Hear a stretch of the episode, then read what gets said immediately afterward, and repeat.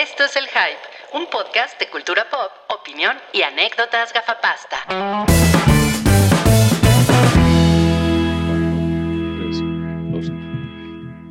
Estamos en vivo en el episodio 368 del Hype. El día de hoy está Quasar. ¡Cuasar! También nos, eh, nos acompaña el profesor Javier López Chabelo. Eh, Hola, ¿cómo están? Hola, cuates. Muy bien, muy bien. Y está Salchisto. Me parece así. Ah, sí. Huevo. Sí, sí, sí. Y yo soy Galactus con K. Ah, putos. Pudiste Que ser se ve mejor que en las películas de Fantastic Four. Definitivamente. Donde Sí, es una vomitada. Fue, fue, fue idea de, de, de Santiago ponernos nombres de personajes de Marvel que no van a salir, Que no son el cameo que están tanto que diciendo. no son el cameo, que no son el cameo de WandaVision. Eh, vam- vamos a hablar al rato de WandaVision porque es el season finale este, este viernes y pues muchos fans andan mojaditos. Oye, Goan Division es como la banda rival de Joy Division. Exacto. WandaVision. Sí, soy fan, ¿eh? Sí, muy bien, muy bien. De WandaVision con la playera de Joy Division. Estaría poca madre. Está poca madre, sí. Sí. Que alguien, que alguien la haga. Oigan, pues nos da, nos da mucho gusto tenerlos por aquí eh, en un nuevo hype. Ya, ya es marzo, ya viene la primavera. Eh, ¿Qué tal? ¿Qué tal? Está haciendo calor en la Ciudad de México. ¿Cómo, cómo están allá en Puebla, Santiago? No, igual está bien culero el calor. Desde las 10 de la mañana Sí. está horrible. Órale. No te, no te toma, no, no te echas tus borrachitos como eh, cuando hace calor. No, eso que son dulces los borrachitos. Pues sí, no, ¿verdad? ni al caso. No, se van a deshacer. Sí, lo- Dándose el ¿No te echas tus borrachitos. semitas? Para eh, tus, tus semitas con hielo. Lo que pasa es que los, lo- a los, los niños en Puebla pues, les dan borrachitos, como a los niños en Guadalajara les dan tequila, ¿no? Mm, su- Suena, suena como algo que harían los papás mexicanos. Sí. Y a los niños chilangos, como Cabri, les dan una eh, torta de tamal, ¿no? Así, Ay, mira. O sea, un tamalito sí, ¿eh? sí te lo acepto. un tamalito, sí. Gracias, gracias. Em, recuerden que este episodio tiene super chat. Nos dará mucho gusto leer sus, sus, sus super chats. Fíjense que, fíjense que nuestro, nuestro proveedor y también patrocinador, eh, seischelas.com, no, no, no está no está listo para, pues, con, con un pack el día de hoy. Tiene un, un pack misterioso. Entonces, pues, no sé, si, si, si, si ustedes, vamos a dejarlo, vamos a hacerlo como, como, como ANLO, ¿no? Que el pueblo bueno decida. Si ustedes quieren tener rifa hoy, sin saber qué vamos a rifar, porque a lo mejor rifamos unas pinches carta blancas, eh, pues bueno, No. pues hacemos rifa. Eso es- ¿no? obvio no. Seis chelas No. se, se especializan en no hacer esas pendejadas. Bueno, No, tienes no, no. razón, tienes Es, razón. es- es el Toby Pack. Lo que pasa es que el Toby Pack es impredecible. O sea, Toby siempre hace cosas que dices, no mames, ¿cómo hizo eso? ¿No? Ah, pues así es el Toby Pack. Ok, ok, bueno, mientras, Entonces, mientras no envíe botellas vacías, porque es capaz el cabrón. es capaz, pinche Toby. Está de la Y va a cantar la de siempre botellas vacías con agua. Botellas, no mames. Bueno, entonces, eh, así no va, cabri. Entonces, si, si, si usted quiere participar en la rifa del Toby Pack, deje 50 pesito ahí en el, Sí. en el, en el super chat y va- vamos a leer su comentario y después haremos, pues, pues ya saben, ¿no? Todo este... eh, o sea, vamos a revelar cuál es la sorpresa del Toby Pack. De hecho, yo creo que la rifa la vamos a hacer otro día, así porque además la rifa que fue después del hype, la verdad es que estuvo, estuvo muy cagada, ¿eh? Fue, fue algo, Y fue estuvo algo divertida. agradable. Fue Pues algo según agradable. tú- Yo te pude haber acompañado ese día, pero, pero no podía. Pues ¿Saben andaban de qué? Que Roy estuvo solo, por eso lo dice. Ajá, exacto. Exacto. Estuvo buenísimo, ¿eh? No, no, no. Pasaban unos zacates. Miren, Oigan, ¿tengo que pendejos, miren, pendejos, ustedes Ah. no quisieron venir porque son unos pinches holgazanes. No, yo tenía un compromiso. A mí, a, mí no me, a mí no me buscaste. Pero mira, lo importante es que dice Soy la Furia. Qué bueno que ya empezó porque así los escucho en la ducha. Órale. Te bañas con el hype. Wow. La dicha es mucha en la ducha, ¿no? ¿Te bañarías con Soy la Furia? La dicha en la ducha. ¿Eres, ¿Eres mujer, Zoila? No se No ve en sé. Sobatar, ¿eh? No lo sé. ¿No se ve? sé. ¿No se ve? Ok. Bueno, no importa. Luego dinos. Entonces, ya estamos. Hay rifa, el Toby Pack. Por favor, dejen sus comentarios. 50 pesito el, bol- el boletito en el super chat. Muchísimas gracias. Tenemos, eh, tenemos también, digo, ya que estamos en la, en la sección del spam, tenemos también Patreon, patreon.com diagonal el hype. Vamos a hacer algunos avisos interesantes este fin de semana. Eh, de hecho, estuvimos ahorita así como como Jean- Jean-Paul Gaultier y sus, y sus asistentes escogiendo colores ahorita. Cabri, Cabri quiere que sea rosa, Santiago quiere que sea azul, ma- eh, azul marino. eh, Salchi, pues como, como- como es un hombre, quiere el gris oscuro. ¿no? Y Sí. pues yo, yo quiero lo que ustedes quieren. ¿no? Entonces, bueno, pues les vamos a hacer esos avisos este fin de semana. Va a estar muy cagado, va a estar muy cagado. Tenemos ahí todas esas noticias. Y pues vamos a comenzar con, con el hype, episodio 368. Con los estrenos de la semana, hay un estreno en cines y varias cosas interesantes No en los estreno servicios de streaming. cines. Hay Sí, un estreno en cines. Casi un año sin decir eso bien, ¿no? Eh, Eso, No ¿Este sí es presentado por la almeja pendeja o no? sí, por favor. Sí, sí, claro. El estreno de la semana es presentado po- po- po- po- po- po- por la almeja pendeja, jaja. Que se ve que la película está más tontita que la almeja, ¿no? Sí, no mames. La película se llama Caos el inicio en español. Eh, ¿cómo, cómo se llama en inglés? Chaos Walking. Chaos Walking. Y, y creo que me da un poco de ternura porque esto, eh, el título en español me hace pensar que piensan que va a haber otras. no. Sí, A menos que sea la segunda parte de Inception. ¿o ¿Cómo se llama Inception en, en español? El inicio. El El origen. inicio. El origen. Ah, el origen, el origen, cierto. Oye, pero le ha ido muy mal a esta película y me da mucha pena porque sale Daisy Ridley No, pues sale Matt Mikkelsen también. y sale Matt Mikkelsen. Bueno, pero a él le ha ido bien. A Tom Daisy ha Ridley, ido ¿por, bien. por qué le tienes cariño a Daisy Ridley? Más bien, ¿por qué te da pena? ¿Por qué te da pena? Pues que porque no le ha ido, a ella no le fue chido al final con Star Wars, ¿no? O sea, Pues porque es mala actriz, además. Oh, man, Pero qué- No, no es mala. no es buena actriz, pero, Tampoco. pero me cae bien y tiene. Mira, no es cara de Levine. Exacto. Eh, porque ella es cara de Daisy. Sí. Oye, pero bueno, esta película es dirigida por Doug Lyman, que pues ha hecho na- Swingers, es su primer película chida, creo, realmente, y, y The Edge of Tomorrow. De ahí en fuera, pura burrada hecho, ¿no? La verdad, sí. Y se ve que esta se suma a la lista de burradas porque pues, le fue muy mal. La historia se ve chingona porque es una cosa como muy del momento, ¿no? Resulta que no entiendo si sí es la Tierra o no. ¿Sabemos si sí es la Tierra? Se supone que sí, ¿no? ¿Sí? Sí, ¿no? Porque dice Tengo entendido que sí lo es. Ajá. Ok. Y resulta que cae una mujer, que es Daisy Ridley, a, la- a esta Tierra en la que ya nada más existen hombres. O sea, va caminando además- la calle y se cae. Exacto. Va caminando por la calle y se cae. Y se cae a la Tierra. Ujú. Es que estaba en Soul. Y, y entonces eh, de- pues, se da cuenta de que ya no existen las mujeres, porque hasta pregunta en el tráiler, oye, ¿y las mujeres, chavo? No, pues ya no existen, mana. Entonces resulta que además el- los hombres tenemos esta cosa que se llama el ruido, que es como una proyección de nuestros pensamientos. Entonces todo lo que pensamos se ve como en una imagen que se ve muy chafa ese efecto. O sea, siento que la interpretación no está padre. Ok. Eh, y pues entonces ella sabe lo que todos los hombres están pensando de ella, ¿no? Eh, y, y, pues obviamente es una carrera contra... No todos. Hay algunos que la quieren usar para propósitos malvados que no tienen nada que ver con sexo. Pero tú serías ese señor, por ejemplo, ese sería tu, pre- tu pensamiento. Ajá, si Ruiz encuentra ¿El de los propósitos malvados? Y pues no, nada, a mí, a mí me gustaría invitarle un helado a, Ri- a Daisy Reed, no necesariamente. pero en, en ese momento, en ese, en ese escenario de, de apocalíptico no hay helados. Nadie tiene helados en ese momento. Ah, ok. Entonces sí pensaría en cogerlo. Ajá, si, si, hay- si hay helado no es apocalipsis, ¿no? Exacto. Si sí hay helado, obviamente no Es uno de los signos. Que señales de, de saber que estás en el apocalipsis se acaban. No hay helado, los no hay. Oiga, pero Doug Lyman hizo también Edge of Tomorrow, que no está no. Por no eso está- eh, la, la- la mencioné. O sea, según yo, las dos únicas chingonas que ha hecho a Swing ha sido Swingers y Edge of Tomorrow. Todo lo demás ha sido basura. Perdón, hay Una pregunta. Una pregunta. Edge of Tomorrow es el guitarrista de YouTube Mañana. Exacto. Sí.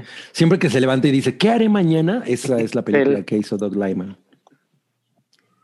Esto, esto, esto es para las personas que seguramente van a poner un comentario. Ay, todo iba muy bien hasta que el pinche señor ese inter- in- interrumpió con algo que no tenía nada que ver. Pues, pues si te molesta, pues cámbialo, Rodrigo. Mira, La verdad es que esta película no me haría regresar al cine. No, la verdad no se ve muy buena, ¿eh? No, les juro, yo me metía así a la app de Cinepolis, así como no mames. O sea, yo era de, la- de las personas que decían, voy a ver lo que sea, ¿no? y cuando veo que está Tommy Jerry o Caos el inicio, es como, no, pues otras semanas sin ir al cine. Mira, ya vi Tommy Jerry y por lo menos creo que te- en esa te la pasas bien. ah, no, No, mames. Santiago, es que, es que tú, tú no tienes credibilidad con Chloe Grace Moretz. No, o sea, no por eso. No es tan, pues esa no es la película, no es para ir al cine, pero eh, no te sacas los ojos, para, como O sea, dirías tú. Ah, bien. ¿Quién, bien, ¿quién es bien. Chloe Grace Moretz? ¿Tom o Jerry? No, pues es, es un monstruo que sale de la combinación de los dos. Perdón por el spoiler. Personajes. Qué mal pedo. Oye, ¿y, es, ¿y qué tal está Tom y Jerry? Pues mira, es muy pasable, es para, completamente es para niños, pero no, no te la pasas mal. Yo siempre siento que eso es como condescendiente, ¿no? Es una película para niños. Pues es que Porque los niños son tontos, ¿no? Ajá. está muy fácil, es muy sencilla la trama, o sea, no es nada del otro mundo. Así que, pues, no, no, espérense a verla. Pero Space Jam sí es del otro mundo porque se trata de extraterrestres. Sí, tienes toda la razón. y ya viene. No veo fallas en tu lógica. Bueno, vamos al siguiente estreno. Siguiente estreno de la semana es Un Príncipe en Nueva York 2. Coming Y yo sí la quiero ver. Esa sí está buena. Yo sí la quiero ver. Y, La ¿sabes? La dirige el güey que dirige Black Snake Moan. Que pues, está 2-3, ¿no? La- La vimos en el cine, ¿te acuerdas? Black Ah, Snake. Moan. ¿Tuvieron un Pues- date? Sí, pero lo que, lo que me acuerdo es que se, se cogen a Cristina Ricci, ¿no? Pues ella, ella, es, ella es como ninfómana en esa película. Tu- tus aportaciones al podcast han estado muy, muy básicas. Sí. Es que hoy no hay chavas. Es que como, como ponen en el, en el chat, hoy, primera vez que vengo y hay puro tornillo. sí, pues de- denme chance, pues déjenme decir. Pues. Bueno, Bueno, entonces, pero sí, la verdad es que mucha gente recuerda esa película por esa escena con Cristina Ricci. ujú. Es porque está atada a un, a un radiador o una cosa así. Encadenada, además. Pero bueno, el güey se llama Craig Brewer y es el güey que dirige Coming to America, Ah, que aquí es un príncipe en Nueva York 2, porque no Ah. hubo me- más ingenio que eso.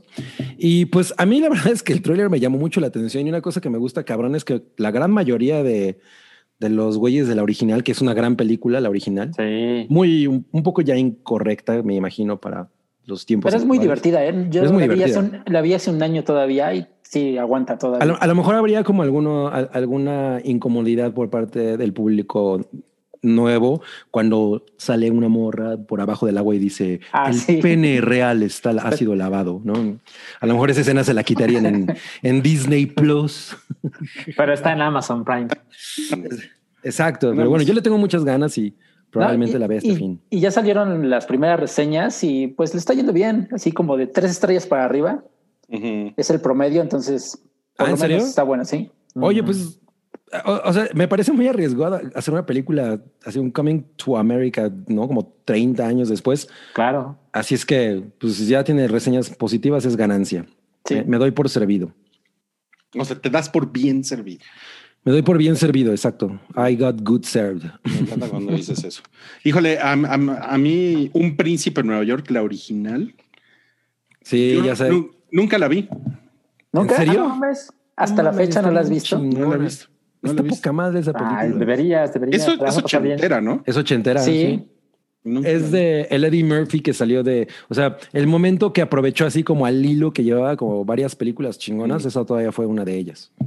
¿Es antes o después de un policía suelto en Beverly? No, es, ese es después, pues es cuando el güey ya se hizo un pinche monstruo. O sea, es No, esa, es en la que sale así como.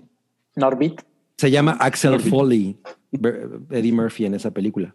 Por eso Axel F es la rola de ti, ti, ti, ti, ti, ti, ti, ti, ti, ti, ti, ti. Y ahorita YouTube nos baja, ¿no?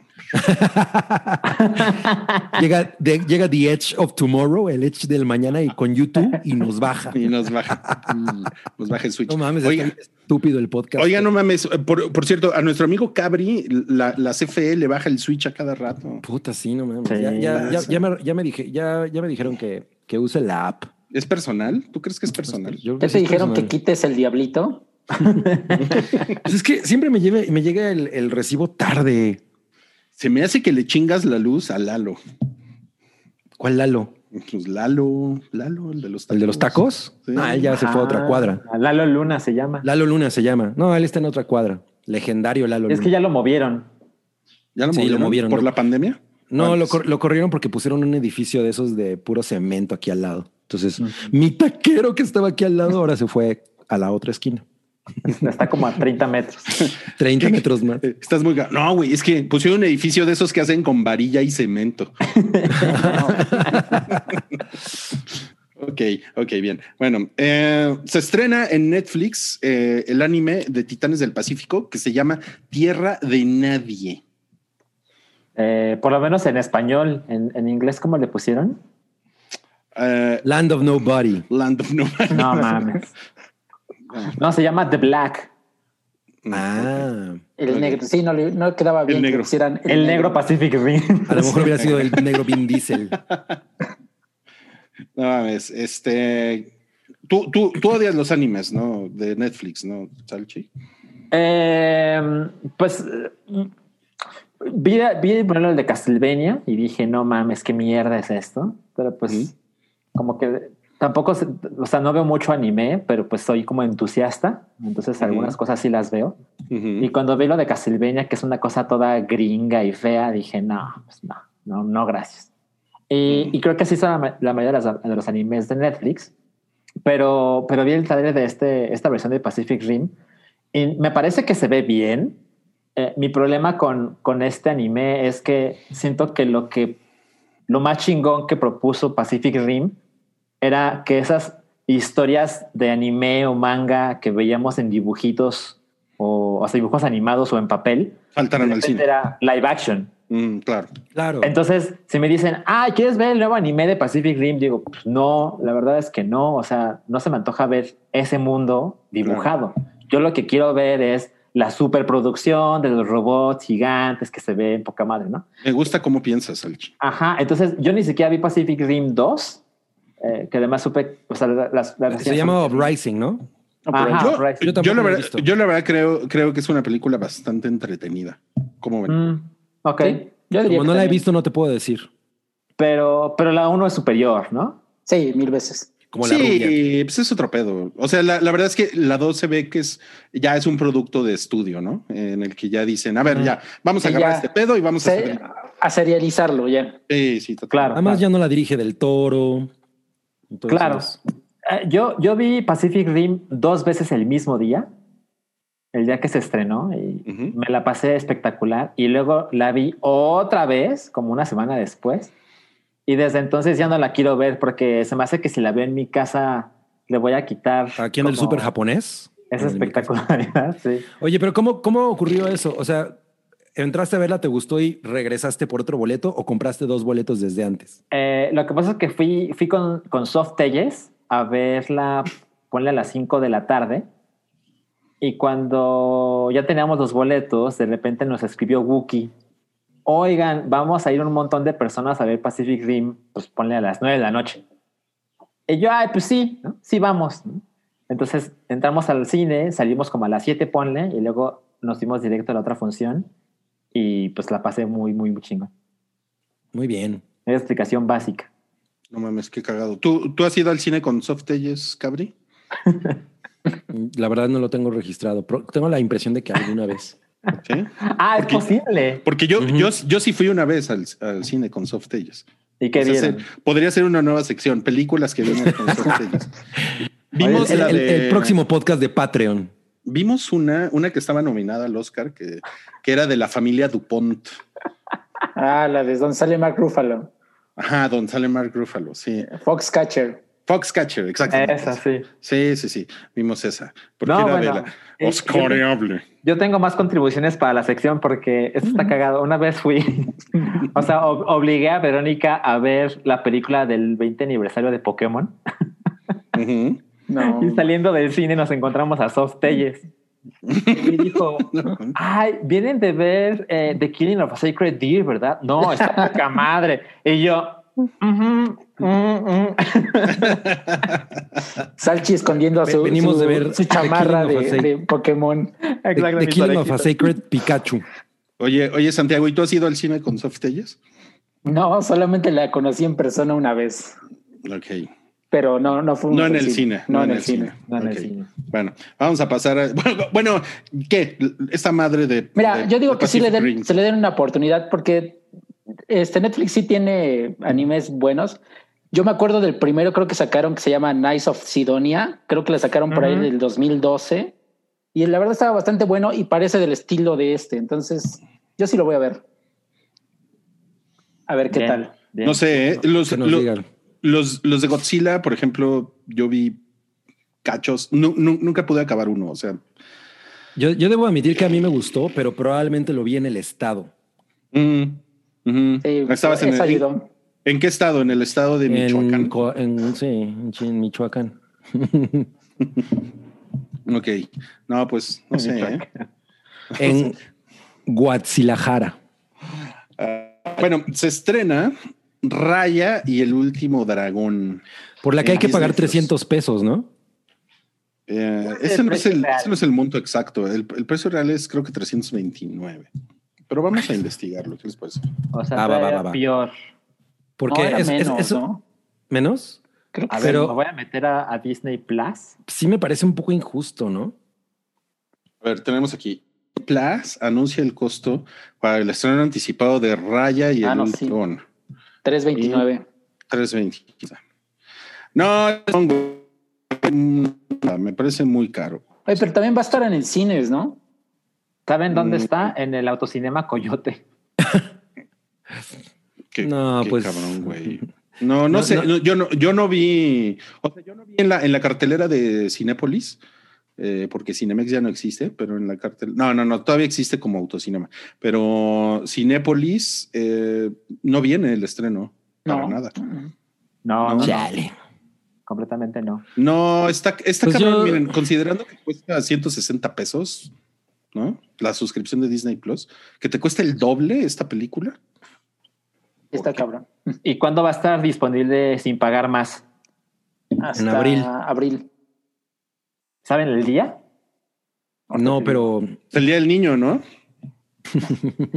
el día de la raya. No, pues el Eh, día de la raya es el sábado, ¿no? El 23 de abril. Ah, pues tres días antes de mi cumpleaños. Pues ahí O sea, está. seis, Tu, siete semanas. tu regalo por Buen regalo de cumpleaños. Yeah, right. Bueno, yo sí tengo ganas de verla, pero no voy a pagar por verla. O sea, no. Pero es que es mucho dinero, no sé, o sea, no sé si, no sé si ya anunciaron los, los precios de Justice League, que ahorita también vamos a hablar de eso. No, no han dicho Pero- precio. No, eso sí, precio no. Pero bueno, yo esperaría que fuera un precio de, pues, de una renta. O sea, es, es Pues, una cosa mira, que hemos platicado. Es que saca, por ejemplo, sacaron Wonder Woman casi 300 pesos la renta cuando Ah. salió. Entonces yo creo que va eh, algo de cuatro horas va a andar por ahí. Porque además, ponle que esta no, no va a ir a cines. Entonces tienen que recuperar los 70 Pero millones que a la- a la- tuvieron que ver. espero, espero que haya una opción de, de- de pagar por episodio o, o por, ¿no? Para que si no te gusta el primero digas, no, ya la chingada. Me salto No. hasta el sexto. Exacto. Me salta al final. No. No sé, no sé, pero bueno, ustedes pagarían, a ver, bueno, me imagino que no, pero si tuvieran hijos, ¿pagarían 329 pesos? ¿Por ver esta Raya? película de Es- Disney Plus. Pues depende, ¿no? O sea, si tienes un hijo, a lo mejor no, pero si tienes tres, pues dices, pues cuánto me iba a costar ir al cine, ¿no? Ese es buen punto. sí. La neta, ese es muy buen punto. Sí. Sí, Si mi hijo se pone, se pone un cuchillo en la garganta y me dice, raya. No, pues sí, sí, sí, ya, 300 pesos. No mames. y Claro. mira, y la, y la película se ve chingona, ¿eh? O sea, sí. Sí, yo, muy yo- bien. yo- yo- yo le tengo ganas, pero pues no, te digo, no, no voy a No desembolsar. para eso. tanto. Iría al cine a verla, eso sí. Esa sí la iría a ver al cine. Yo también, ajá, si estuviera ahorita en el cine, sí la iría a ver en lugar de Caos el inicio y Tommy Jerry. y además he visto algunas Claro. reseñas y son, son muy positivas. Claro, sí. Sí, pero si estuviera en el cine. Sí, pero pues ya ves, no, no fue estrategia ponerla en el cine. Pues los cines están todavía muy madreados, ¿no? Ahora, eh, por ejemplo, si estrenan Black Widow con el mismo precio en un mes, Esa sí la ves. Esa sí Yo, la a, compro. yo a mi Seguramente sí le Florence entramos, ¿no? le doy toda mi quincena.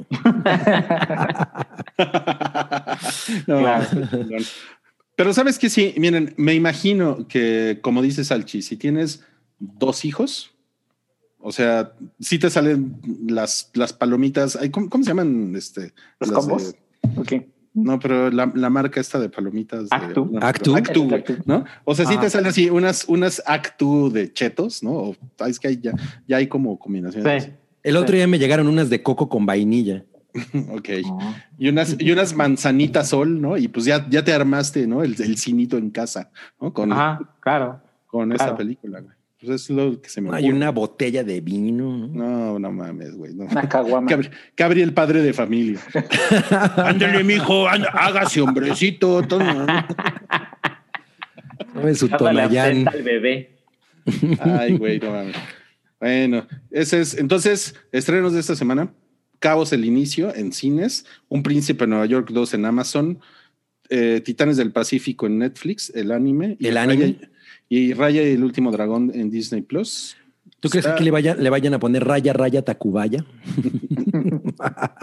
No, pues, pues están. Si la ven, están rayados. O, o Disney sale rayado, ¿no? Más bien. No, sí, Disney va a salir rayado.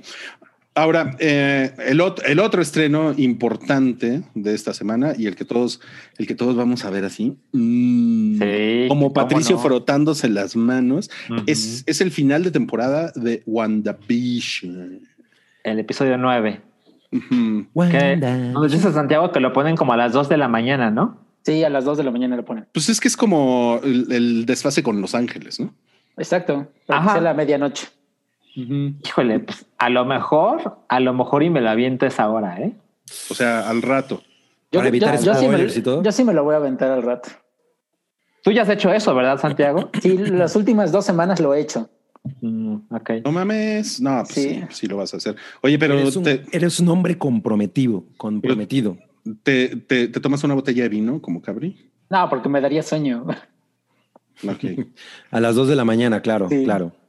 Sí, está bien. Ok, bueno, Santiago tiene 759 teorías que les vamos a ir platicando ahorita. Mira, nada más tengo una que creo Ajá. que es lo de la, que Division se va a fusionar con el blanco con el que está en el Hex de alguna forma. Ajá. Y si es cierto que de alguna eh, que va a aparecer Mephisto, ahí va a ser el, el, eh, su entrada, ¿no? Porque ya sabemos que Wanda no puede crear vida, Vision no puede vivir fuera del Hex, entonces se van a enfrentar, muere el blanco, se queda vivo del Hex y Wanda va a tener que negociar con él dándole algo para que los fusione y pueda seguir vivo. Es lo único Pero que yo no, yo- pero yo no entiendo por qué entraría Mephisto. O sea, porque es, es lo que ahorita todo el mundo anda diciendo, ¿no? Que él es el que tiene mayores poderes, es el que podría traer de nuevo a la vida a, a Vision. Pues ya vimos que Wanda no puede crear vida Vida. de la nada. O sea, Vision no puede salir.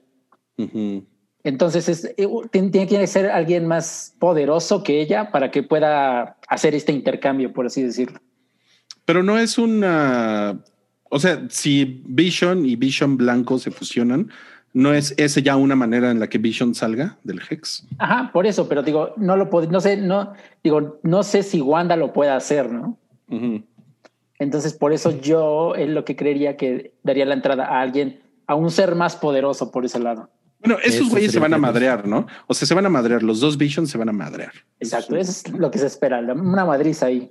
A lo mejor en esa madriza se fusionan. Bueno, pero el, el Vision blanco está diseñado para madrearse a, a la bruja escarlata. literalmente está diseñado para eso.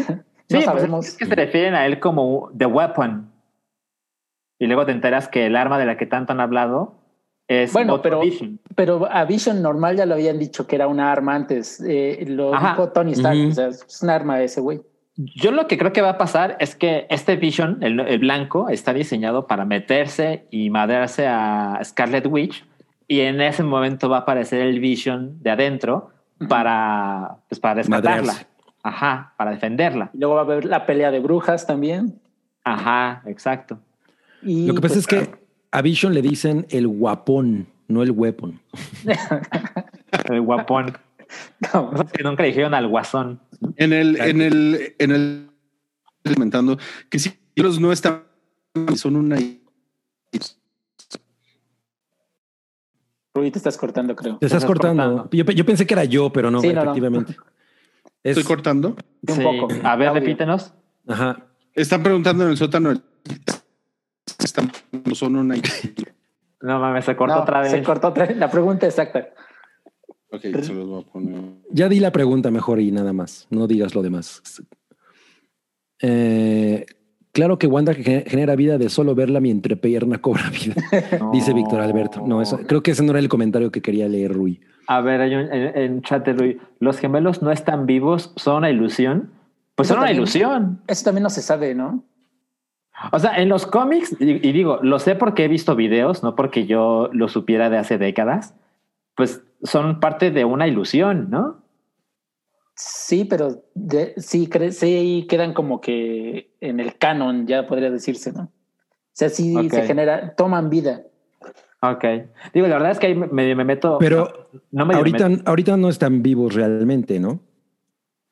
O sea, por lo menos en el universo de Wanda, en el MCU, me parece que no son reales. O sea, No, por yo esto digo que sí. ¿sabe- crecen. sabe? Porque hay una línea que dice esta, este, Agatha, Ajá. que dice que, que bueno, cuando, le- cuando está en el discurso que le está diciendo que es Scarlet Witch, le dice que ella puede crear materia este, de la nada y lo está desperdiciando en hacer el desayuno y todo eso. Dice, como, como Vision o los gemelos, o sea, sabemos que Vision existe porque ya salió. O sea, no se desintegró completamente. Entonces también, ah, si está hecho igual que Vision, los gemelos existen. Pues ya veremos si salen del Hex o no.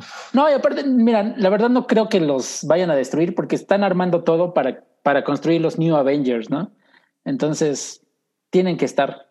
Son parte fundamental los dos. Y, y sería como muy frustrante para toda la audiencia que esos güeyes fueran y- que no fueran reales, ¿no? Sí, sería muy culero. Pues mira, o sea, para mí no. O sea, no, No sé si pertenezco no- a esa minoría. no les tienes cariño. La verdad es que no, o sea, digo, tampoco les deseo lo peor a los niños, pero mira, ahora Ruiz está comunicando por chats.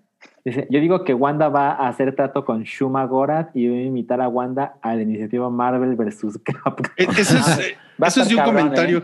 Eso es de un comentario del sótano del Titanic. ¿Ahí me escuchan?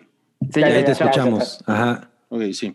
Eh, está, está chingón ese comentario. El eso- comentario ñoño. Sí, Muy se los bien. quería poner. Oye, ¿y eh, cómo, cómo, cómo te sientes tú, Cabri, con WandaVision? Eh, ¿Cuál es? O sea, porque tú has tenido como momentos. Eh, He tenido eh, no tan- altibajos. sí. No, pero, o sea, me gusta un chingo. La verdad es que la estoy disfrutando muy cabrón. El episodio anterior me sentí como una persona que me estaba enseñando un departamento. o sea, sí, sí estaba así como, mm, o sea, sí está chido y todo, pero es, es- esta cosa de ir visitando así, los, ¿no? Como los, el flashback, ¿no? Me, me- me hizo, me, me distraje un poco, digamos. Híjole, a mí me encantó eso, güey. Eso de que iban abriendo puertas, a mí me encantó. güey. Sí, pero también. No me encantaba que, eh, o sea, que Agatha le dijera a, a Wanda, bueno, y aquí hiciste no sé qué, y ella, "Ujú, ajá, No sé, era como, que no se supone que está sufriendo y que en realidad debería de querer agarrársela a golpes o algo, y en lugar de estar diciéndole que sí están viendo lo que están viendo. O sea, eso, eso me pareció un poco raro, pero digo, para nada me, me molestó. Simplemente estoy muy intrigado por lo que va a pasar mañana. Sí, pues sí. Ok. ¿Y tú cómo te sientes, Salchicha? Ah, a mí me gusta mucho la serie. Eh, no he tenido problemas con ningún episodio. Eh, o sea, recuerdo que Cavi se quejó del episodio 4, que es donde se muestra como... En el que sale Luke Skywalker y destruye la estrella de la muerte. Exacto, pero, pero también es donde sale el blip, ¿no? Eh, La perspectiva humana de, de lo que sucede cuando la gente regresa. Eh, lo, lo- lo que, lo que pasa conmigo es que eh, quiero ver cada viernes el nuevo episodio, o sea, no lo dejo para el sábado ni mucho menos, o sea, sí lo quiero ver cuanto antes. Y me desconecto de internet porque cuando salió eh, Pietro Maximoff, Ujú. yo estaba, o sea, intenté evitar internet y de repente tuve que, tuve que hacer algo en Twitter y de repente vi de rojo que decía en los trends Quicksilver. Y yo así de Y luego, no. y luego- y sí, a mí me pasó exactamente eso. Entonces ya cuando, cuando empecé, cuando le di play al episodio, seis horas después, ya estaba como pensando, de alguna manera va a salir este güey, ¿no? Igual fue sorprendente, o sea, el, el modo en que aparece, pero pues no tanto, ¿no? A lo mejor yo te podría sugerir, Salchi, que le pidas su modem a Rui, que no sirve. Entonces, a lo mejor así ya. Pero no, te, enteras de nada. No te podrías meter al internet, exacto. Aunque quisieras. O sea, todavía no me escuchan nada. No, yo Sí, te sí, ya, escuchaba. ya. Sí, sí, sí, te escuchamos. Pero eh, algo que me pasa con WandaVision, o mejor dicho, que me pasó al final, es que cuando aparece Agatha Harkness, la verdad es que yo no sabía de ese personaje. O sea, yo no sé si soy una minoría. No, No, lo yo sé. tampoco. Entonces, eso hace, no me estoy quejando, solo que eso hace que cuando te hacen la gran revelación de, ay, no mames, este personaje, Agnes, es este otro personaje cabrón de Marvel, pues evidentemente me quedé como, ¿qué? ¿Qué, qué es eso? O sea, ¿por qué, ¿por qué está chingón, no? Cuando ya lo googleé y vi algunos videos de la explicación de este personaje, es como, ah, ahora, ahora me estoy prendiendo, ¿no? Y además esta mujer eh, ha sido la niñera de los hijos de Fantastic Four. En- Entonces es como, ah, a lo mejor se está encaminando las cosas a, a la llegada inminente de los cuatro fantásticos. Híjole, Entonces- eso estaría, eso está muy cabrón. Ajá, eso, eso sí me prende, pero ya, ya me están empezando a pasar esa clase de cosas con el MCU, porque pues, o sea, Ya está muy deep, ¿no? Ajá, y se está poniendo más darks, ¿no? O sea, porque antes todo el mundo ubica a Spider-Man, a Wolverine, todos esos. Pero cuando se empiezan a poner en cosas como de brujería o de personajes como más, más místicos como Doctor Strange, Mephisto, etcétera, pues es, es otro, otro, otra categoría más profunda. Y me gusta que el Sí. MCU vaya hacia allá, pero, pero por otro lado, como yo no soy alguien clavado de los cómics, simplemente es un universo que disfruto. Entonces, yo no sé si hay tanta gente como yo que cuando sale este personaje, que es una revelación chingona, pero como para gente más nerd, ¿te prende o crees que te deberás prender hasta que le googleas y dices, ay, sí está chingón? Entonces, como esto claramente está encaminado a la película de, de Multiverse of Madness, de Doctor Strange, claramente se va a meter como que en las tripas más profundas de Marvel. Y, pues me entusiasma, pero de alguna manera siento que no voy, no, no, voy a, no me voy a contagiar tan de inmediato. Y pues espero que el final de WandaVision, yo creo que va a terminar de alguna manera en un cliffhanger. No, claro. Es que mira, yo creo que la, el- el- la mayoría del público se está haciendo chaquetas mentales muy cabronas Sí. sobre las expectativas que tiene de que no, es que va a aparecer Rich Richards, que, que va a aparecer este Doctor Strange. Y mucha gente se está perdiendo o no está entendiendo que esto es el inicio, no, no solo de una fase, ¿no? De, toda una saga como la sala del infinito. Ajá. Eh, eh, Este sería el equivalente a, a Iron Man 1. O sea, no te van a mostrar el, el villano del arco grande ahorita. Por porque supuesto. es- ese es el, el inicio, inicio. Sí, es la, O sea, es, es- es la punta del iceberg Ajá, apenas. Exacto. O sea, si van a mostrar, por ejemplo, a Doctor Strange, que sea, que es lo más lógico, tal vez sea en la escena post créditos. O sea, no va a aparecer dentro de todo Dentro el de- sí. episodio ¿Alguien- o, o se va a meter a los madrazos o todo eso. ¿Alguien recuerda hasta cuándo vimos a Thanos en el MCU? No, pues lo, lo vimos en mu- mucho antes de. No, en Avengers, ¿no? La vimos en Avengers, según yo. En la escena post créditos. Fue, ajá, Ajá. fue la primera vez. en la cuando 1 de Avengers. esta película. En la 1 de Sí, Avengers. cuando volteaba así como, ajá, eh. se sale, se ve como su rostro. Ajá. Sí, cuando era, era, era como más morado, morado Exacto. vikingos de Minnesota. Exacto. ¿Y, y A- de qué mí- color acabó siendo? Pues acabó siendo como lila, ¿no? Ajá, exacto. A mí, a mí me gustaría, tomando en cuenta eh, lo, lo golpeados que han sido los Fantastic Four en el cine y que ahora ya son parte del MCU, o sea, porque Disney es el dueño. Y, y, y- y mostrar este- esta revelación de un personaje en, en WandaVision que está relacionado con los Fantastic Four, a mí me encantaría que sea Doctor Doom, el villano de, de la Estaría, nueva fase. estaría muy chingón. Puta, no mames. villano de qué? Ah. Increíble. O sea, como darle el... so- somos Marvel y sabemos lo culero que el cine ha sido con los Fantastic Four, que además es una propiedad intelectual Es increíble, güey. súper valiosa Eso, para eso, nosotros. eso tendría todo el sentido del mundo, cabrón. No, no mames, güey. Sí, o sea, digo, digo, y, y- y no, y no nada más porque, porque se lo deben a los cuatro fantásticos, sino No, pero porque Doctor Doom son es un muy pinche- chingones. Todo el Sí. pedo de los cuatro fantásticos es increíble, güey. Sí, Sí, no lo es. Sí, está cabrón. Sí, sería, de hecho, sería una manera de, de recapturar a la audiencia muy cabronamente, porque pues es algo que no se ha visto como debería verse en el cine, ¿no? Pero como que de recapturar a la audiencia, la audiencia está capturada. o sea, pero me, ¿De qué estás me, refiero a que muy- hay mucha banda que ya es así de, güey, ay, pues ya, ya, ya, ya acabó lo más cabrón que podía haber hecho Marvel, ¿no? Y ahorita, pues si encaminarse hacia allá, estaría poca madre. No, A ver, tengo una pregunta para ustedes. O sea, es que a mí, a mí me sorprende mucho. O sea, yo por no ha salido Quasar. Esa ¿Dónde es está la película de? La No, les decía, o sea, yo, yo uso mi Disney Plus muy contento y solo veo WandaVision y siento que completamente lo vale, ¿no? Eh. Y a diferencia de Netflix que así, sí, aquí van 30 cosas a la semana, ¿no? Y pues no veo nada, ¿no? Porque no, no considero que valga mi tiempo. Pero ustedes están igual o ustedes sí ven más cosas en Disney Plus. No, Yo me- sí veo más cosas. Veo más cosas, pero totalmente veo el punto, porque yo creo que no te sentirías así si hubieran, si se hubieran ido por la estrategia de lanzar todo de un jalón. Totalmente, totalmente. Es Yo- que yo además- veo los además es porque está poca madre. sí. Mira, los Muppets, yo, yo tengo ganas de verla. Yo estoy viendo The Right Stuff, ya lo había comentado aquí. Ah, sí, sí está chingona. Está chingona. Está Mm. chingona. Sí es medio, sí es medio telenovela, pero está chingona. Y Ahí estabas viendo la de Gordon Ramsay, ¿no? eh, la de Gordon Ramsay está poca madre, que eso está en, eh, Es- en la Go- sección de Gordon de. Ramsay as Anthony Bourdain.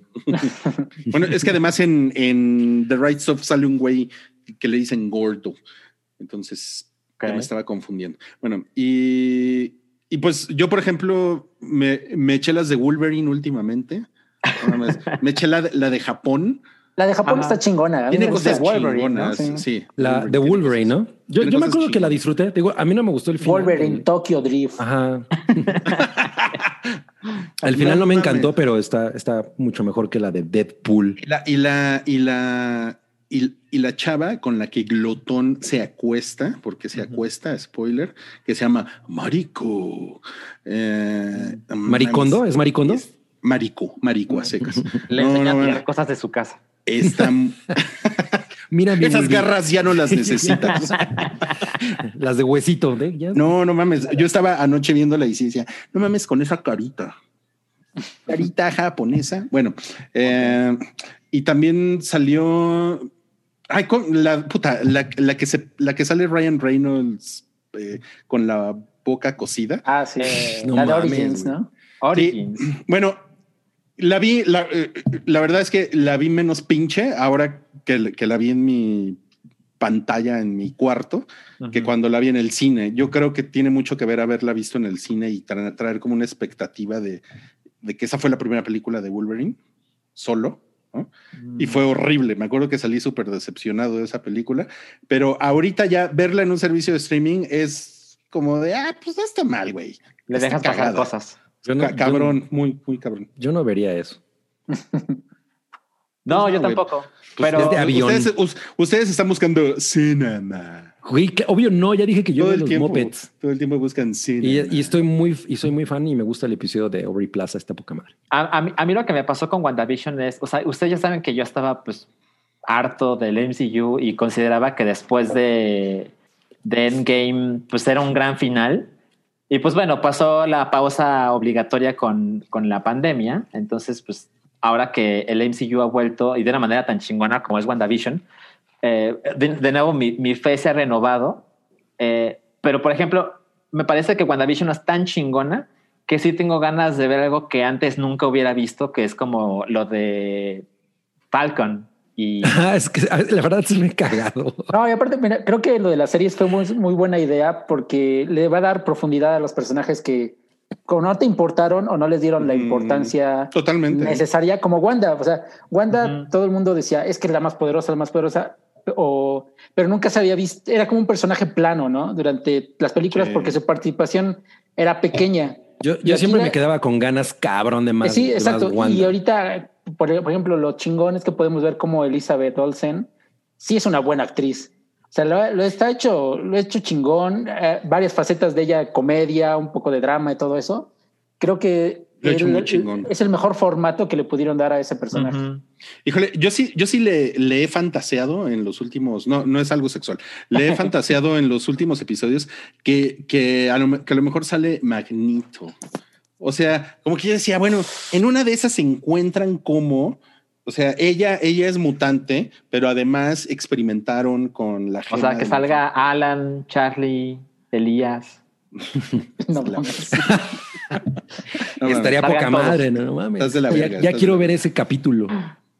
No, no mames. O sea, yo sí andaba así como de no mames, güey. En una de esas sale el pinche Magneto. No mames, pero ¿a quién pones? ¿Al fracasado de Ian McKellen? Nah, pues obvio, no. No, Pones pues al mira, otro güey. pones a un güey de, de espaldas con el casco. Ya. No mames, sí. Así, eso. un hint Como. Thanos, ¿no? Ajá. Lo que pasa es que eso, eso daría pie a todo el pedo de House of, de House of Emmy. Estaría muy cabrón, güey. O sea, también eso, está- eso me encantaría. Pero siento, siento que no va para allá. La verdad. No, Yo lo que quiero ver es una pinche después. película de los Sinister Six. Eso sí lo quiero ver. Mira, mejor disfrutemos WandaVision por lo que es y no lo que quisiéramos que fuera. Sí, porque también el director ya dijo, se van a decepcionar, no mamen. Dejen de meterse el dedo, dijo. Sí, exacto. Por ejemplo, no- nos preguntaron en el sótano del Titanic, ¿creen que Quicksilver se quede? Sí, yo no creo se, que no se queda no porque va- es muy rápido. No lo van a desperdiciar. ya sería demasiado que tiraran ese casting a la basura. Ah, a mí se me hace que sí lo van a desperdiciar. ¿eh? O sea, es que como todo es una creación, el recast tiene mucho que ver con el tema de televisivo de WandaVision, pero yo siento que es una cosa de gracias y nos vemos nunca más. Ah, no creo. A así ver. se llama el podcast de Rick. Rickcast. Es el, el pod- Rick Astley. Para el que preguntaba por Rick, vean su podcast, tiene más de 100 episodios. Tiene un podcast que ha sido muy prolífico. True Story.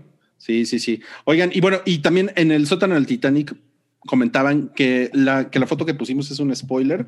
O sea, probablemente sí, pero es una ¿Cómo? foto, pero es una, ajá, Vale. porque es, porque es una foto que Disney públicamente Sí, ya la habíamos sacó. visto. mostró. Dis- Disney la Yo, sacó. yo me acuerdo, pero si ya la habíamos visto. No, esta foto, esta foto salió es, esta semana eh, como para publicitar el episodio. Lo que pasa es que los, los, los- los chamacos, o sea, no hemos visto este cuadro, definitivamente. Ajá, los no. chamacos están, amar- eh, están amarrados por, por Agatha y, y Vision anda pues de, de loquillo por ahí, ¿no? Entonces sí, eso Pero, es pero yo, ya- yo ya había visto esta foto. Pero por ahí, sí, güey, salió en la semana. O sea, ya, ya sé que ya la habías visto, pero, pero definitivamente es un spoiler porque es una escena que solo puede suceder después del final del último episodio. Sí, o sea, pero es una, pero es una foto que, que sacó Disney, o sea, pues, es una foto promocional Sí, Ah, sí, sí. Esto no puede ser un spoiler. o es un o es un spoiler de PR, no sé. Es como decir que un trailer es un spoiler. A Bueno, veces sí. A veces sí. a veces sí, a veces sí. Se Bueno, la jalan. Pero no, es, es algo como que es el eh, donde va la lógica de los acontecimientos, ¿no?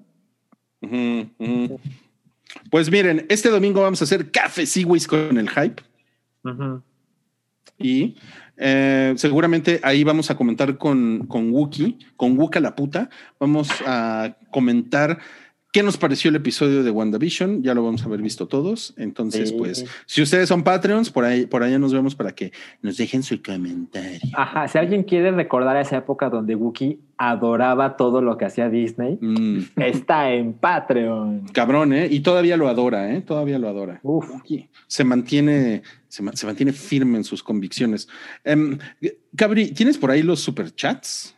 ¿O, o Ah. quieres que te ayude? A ver, yo tengo algunos. Mm, Oigan, por cierto, dice Soy la Furia. Yo acabé de bañarme y rasurarme, soy hombre. Soy hombre. Ok.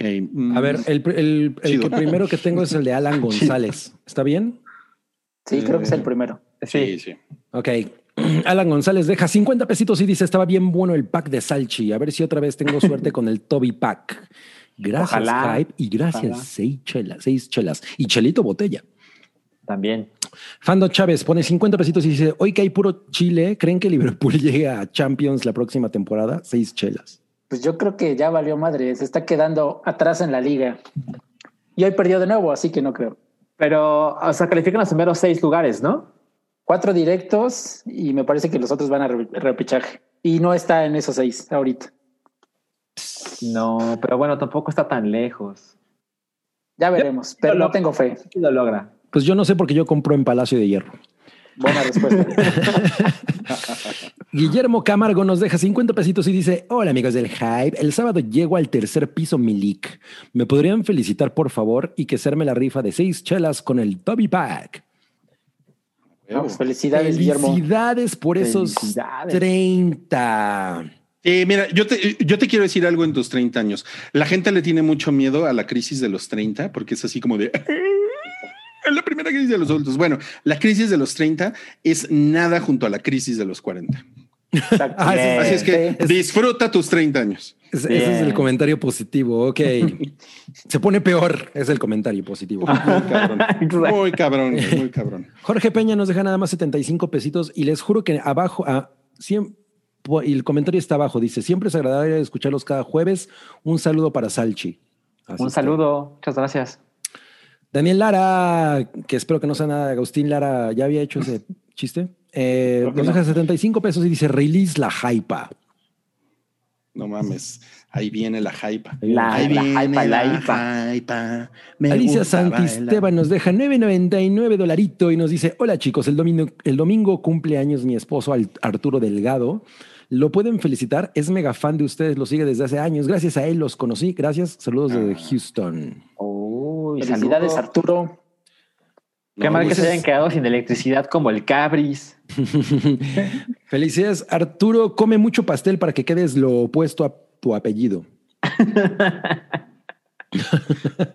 Carlos Jairo, él es como el doctor Jairo Campos. Eh, A ver. Nos deja 50 pesitos y dice: Acabo de llegar y no sé si habrá rifa, pero dejo mi cachito por cualquier cosa. Los veo al rato los TQM, 6 chelas, rifa, hypertestosterona CR7. Mira, qué chingón. e- Ese güey ya sabe a lo que viene. Ya, Sí, ya, ya. Sí, con su Ya, hashtag son- son- y todo. Ve a Santiago y ya sabe de qué se trata. Sí. No mames, qué cabrón. Muy bien, pues hasta ahí los comentarios ahorita en el super chat. Recuerden, si usted quiere participar en la rifa del Toby Pack, que es un, es un pack de cerveza, es un six pack de cervezas misterioso que vamos a rifar después. Por favor, deje 50 pesitos en el super chat. Vamos a leer su comentario, su felicitación. No sé, usted pídanos, pí- pídanos que cantemos, que bailemos, que le digamos su horóscopo, ¿no? Su horroróscopo. su horóscopo. Ahí está, ahí está el super chat, es para ustedes. Ok. Y bueno, vamos a seguir con este Hype 368, ahora con las cosas que vimos en la semana. Tenemos tres, una de HBO, una de Netflix y una de Cinepolis Click. Vientos. Mames, bien fancy. Pues vamos a empezar con la de HBO, que es Allen versus Farrow, y esa la vio Salchi. Híjole. Voy, voy rapidísimo al baño, Salchi. Quiero oír lo que dices. Pero tú Ah. empieza, empieza. O Eh, sea- Tú empieza y yo voy por cerveza. No, bueno, qué, qué grosería, ¿eh? No, yo sí, yo me quedo. Ahí está Santiago, güey. Ya está. No, sí, pero, pero ya se está haciendo costumbre esto. Eh, Allen B. Farrow es una serie documental de cuatro episodios que está en HBO.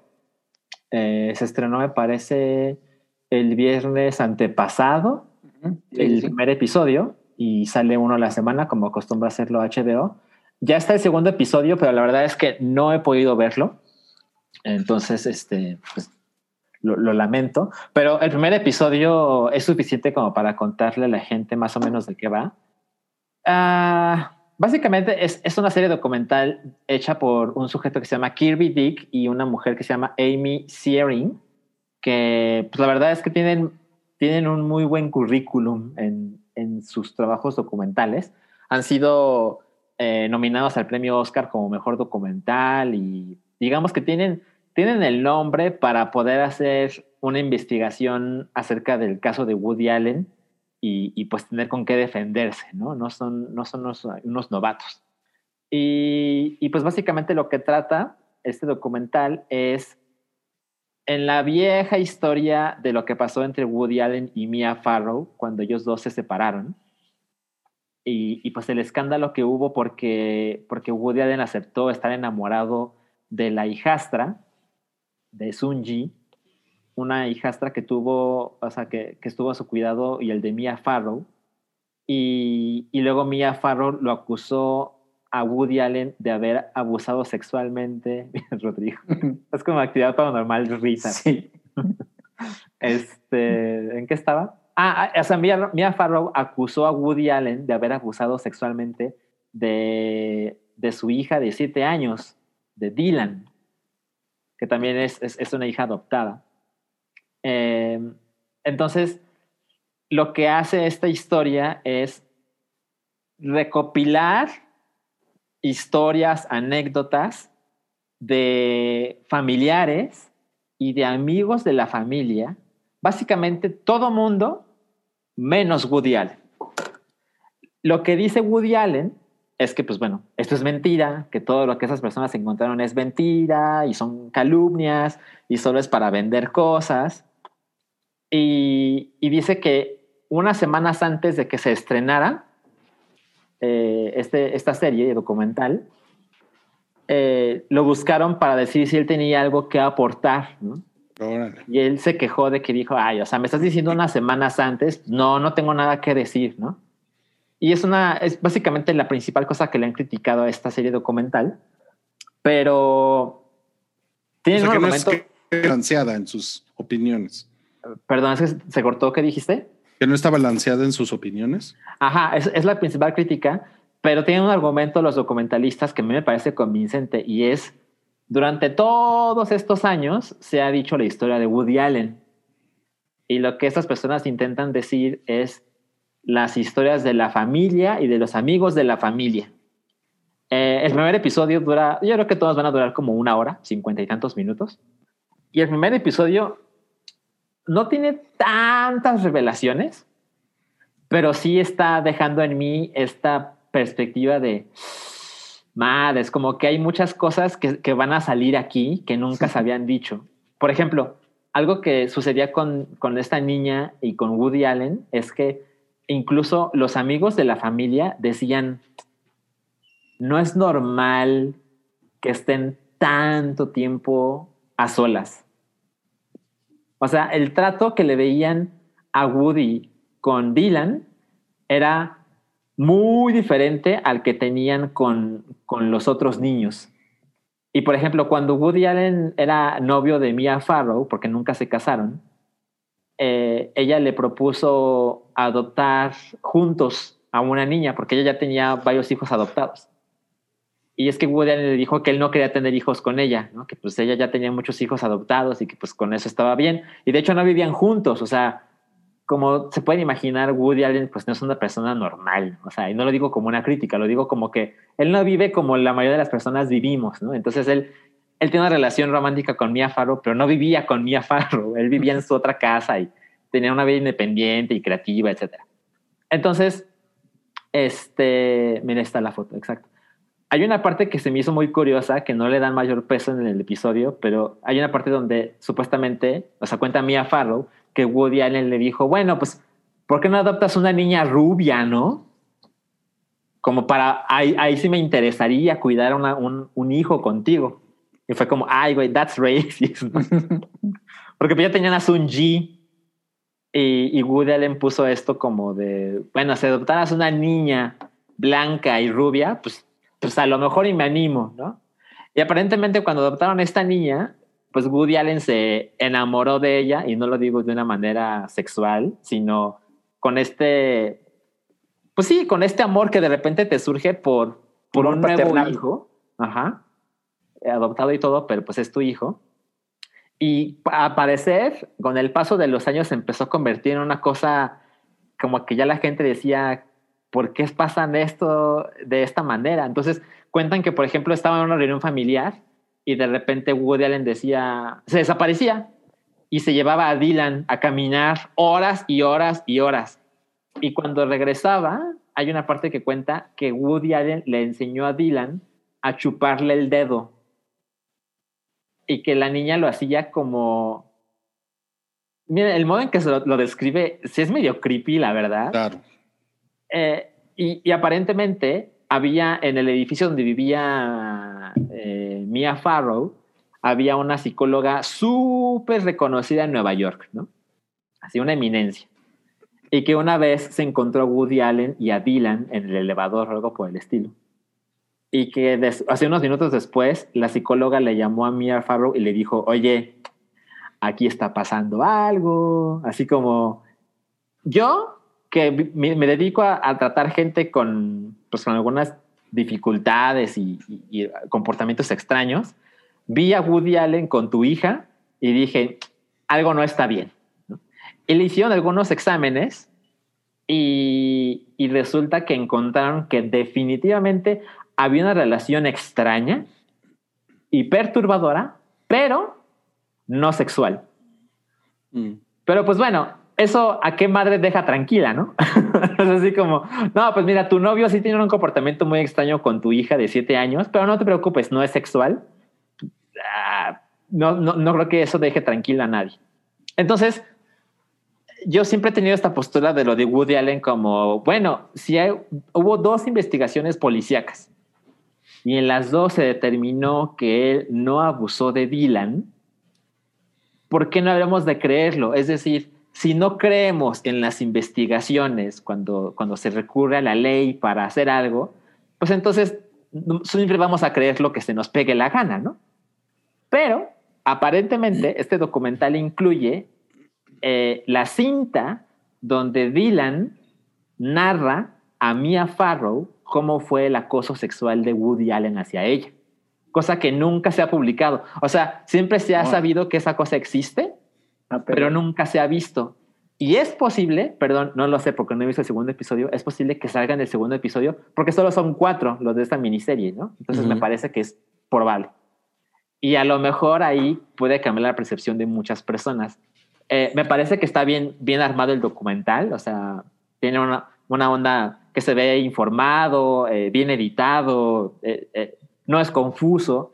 Y pues bueno, es un documental de HBO que pues sabemos que tiene un estándar de calidad muy alto.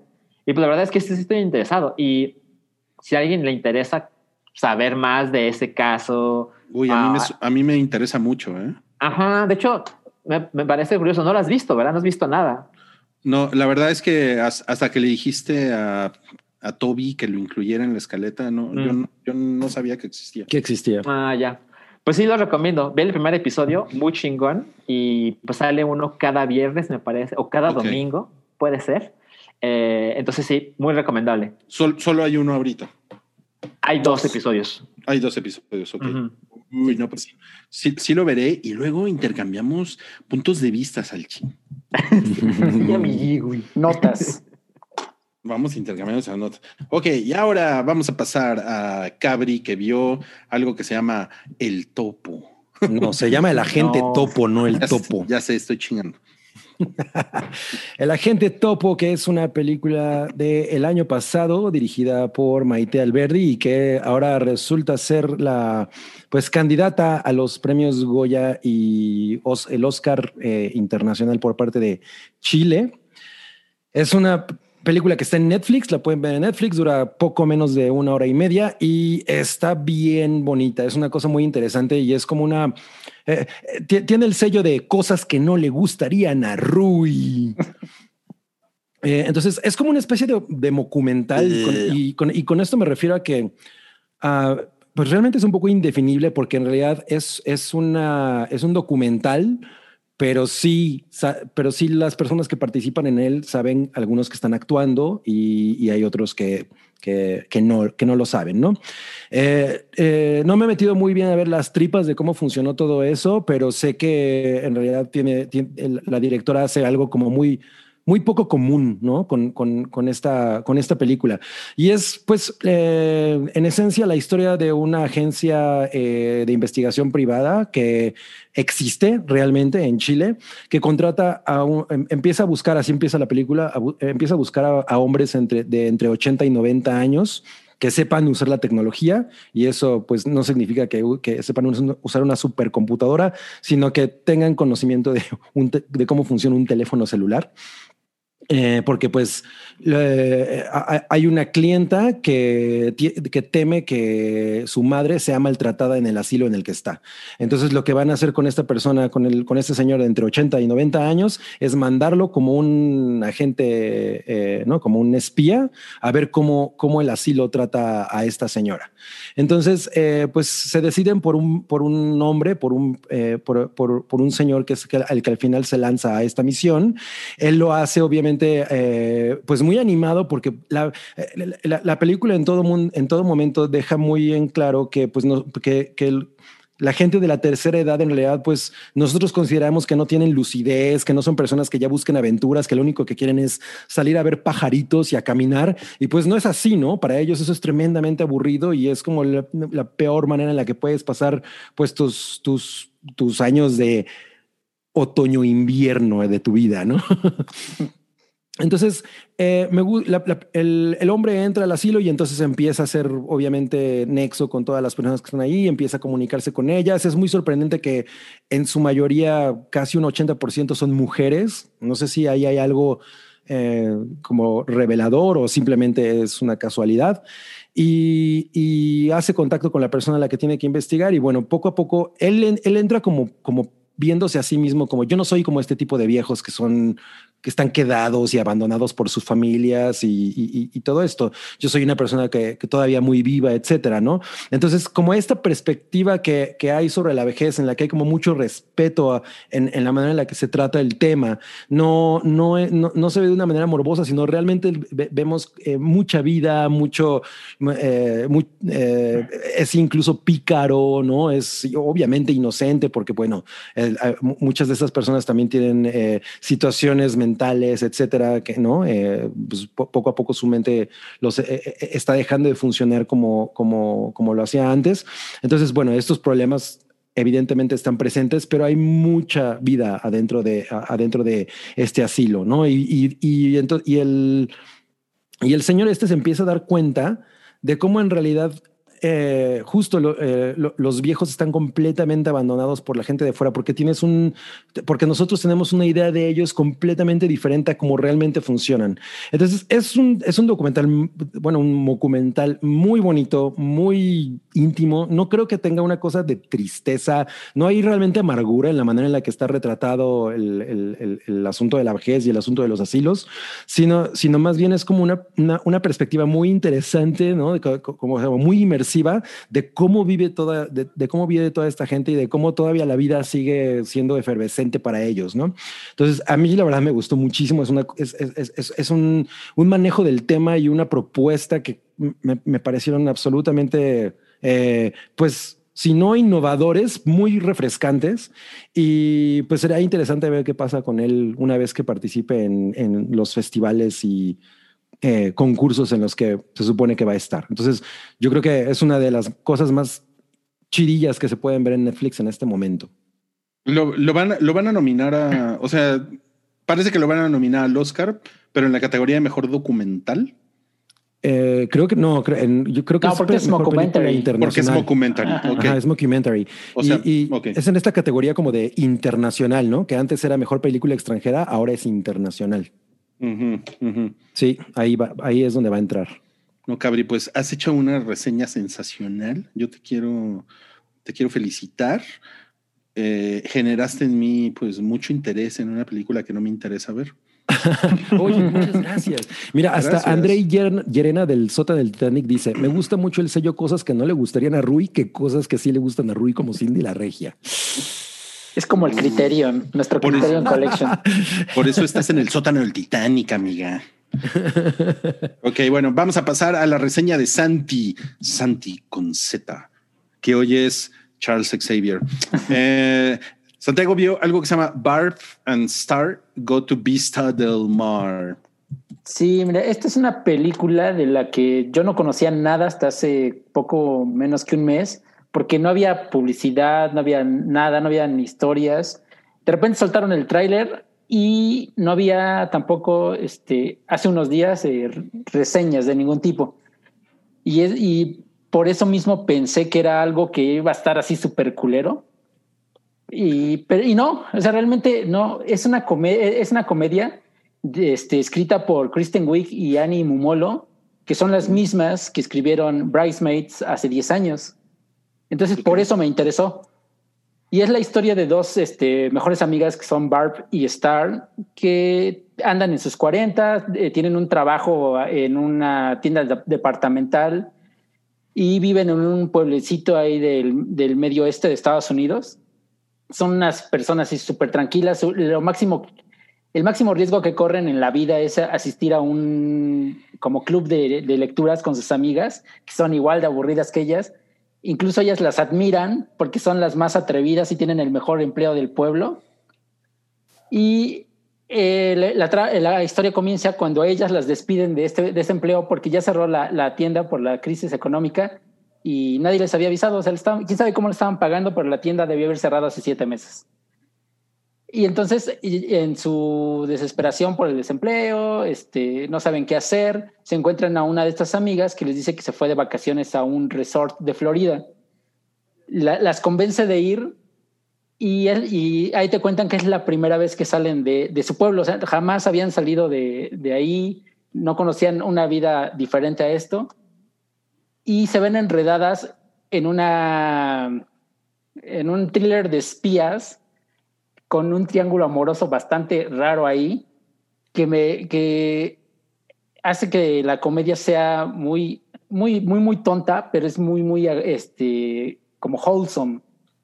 Cuenta es la- el- básicamente la historia de su amistad y la puede la puedo recomendar porque tiene cosas si les gusta el, el- el humor Saturday Night Live tiene cosas absurdas gag- gags recurrentes este cameos de, de otros este actores de ahí pero sobre todo creo que el gran descubrimiento es que Jamie Dorman, que es el otro protagonista, el que protagonista de las 50 Shades of Grey, Of Grey.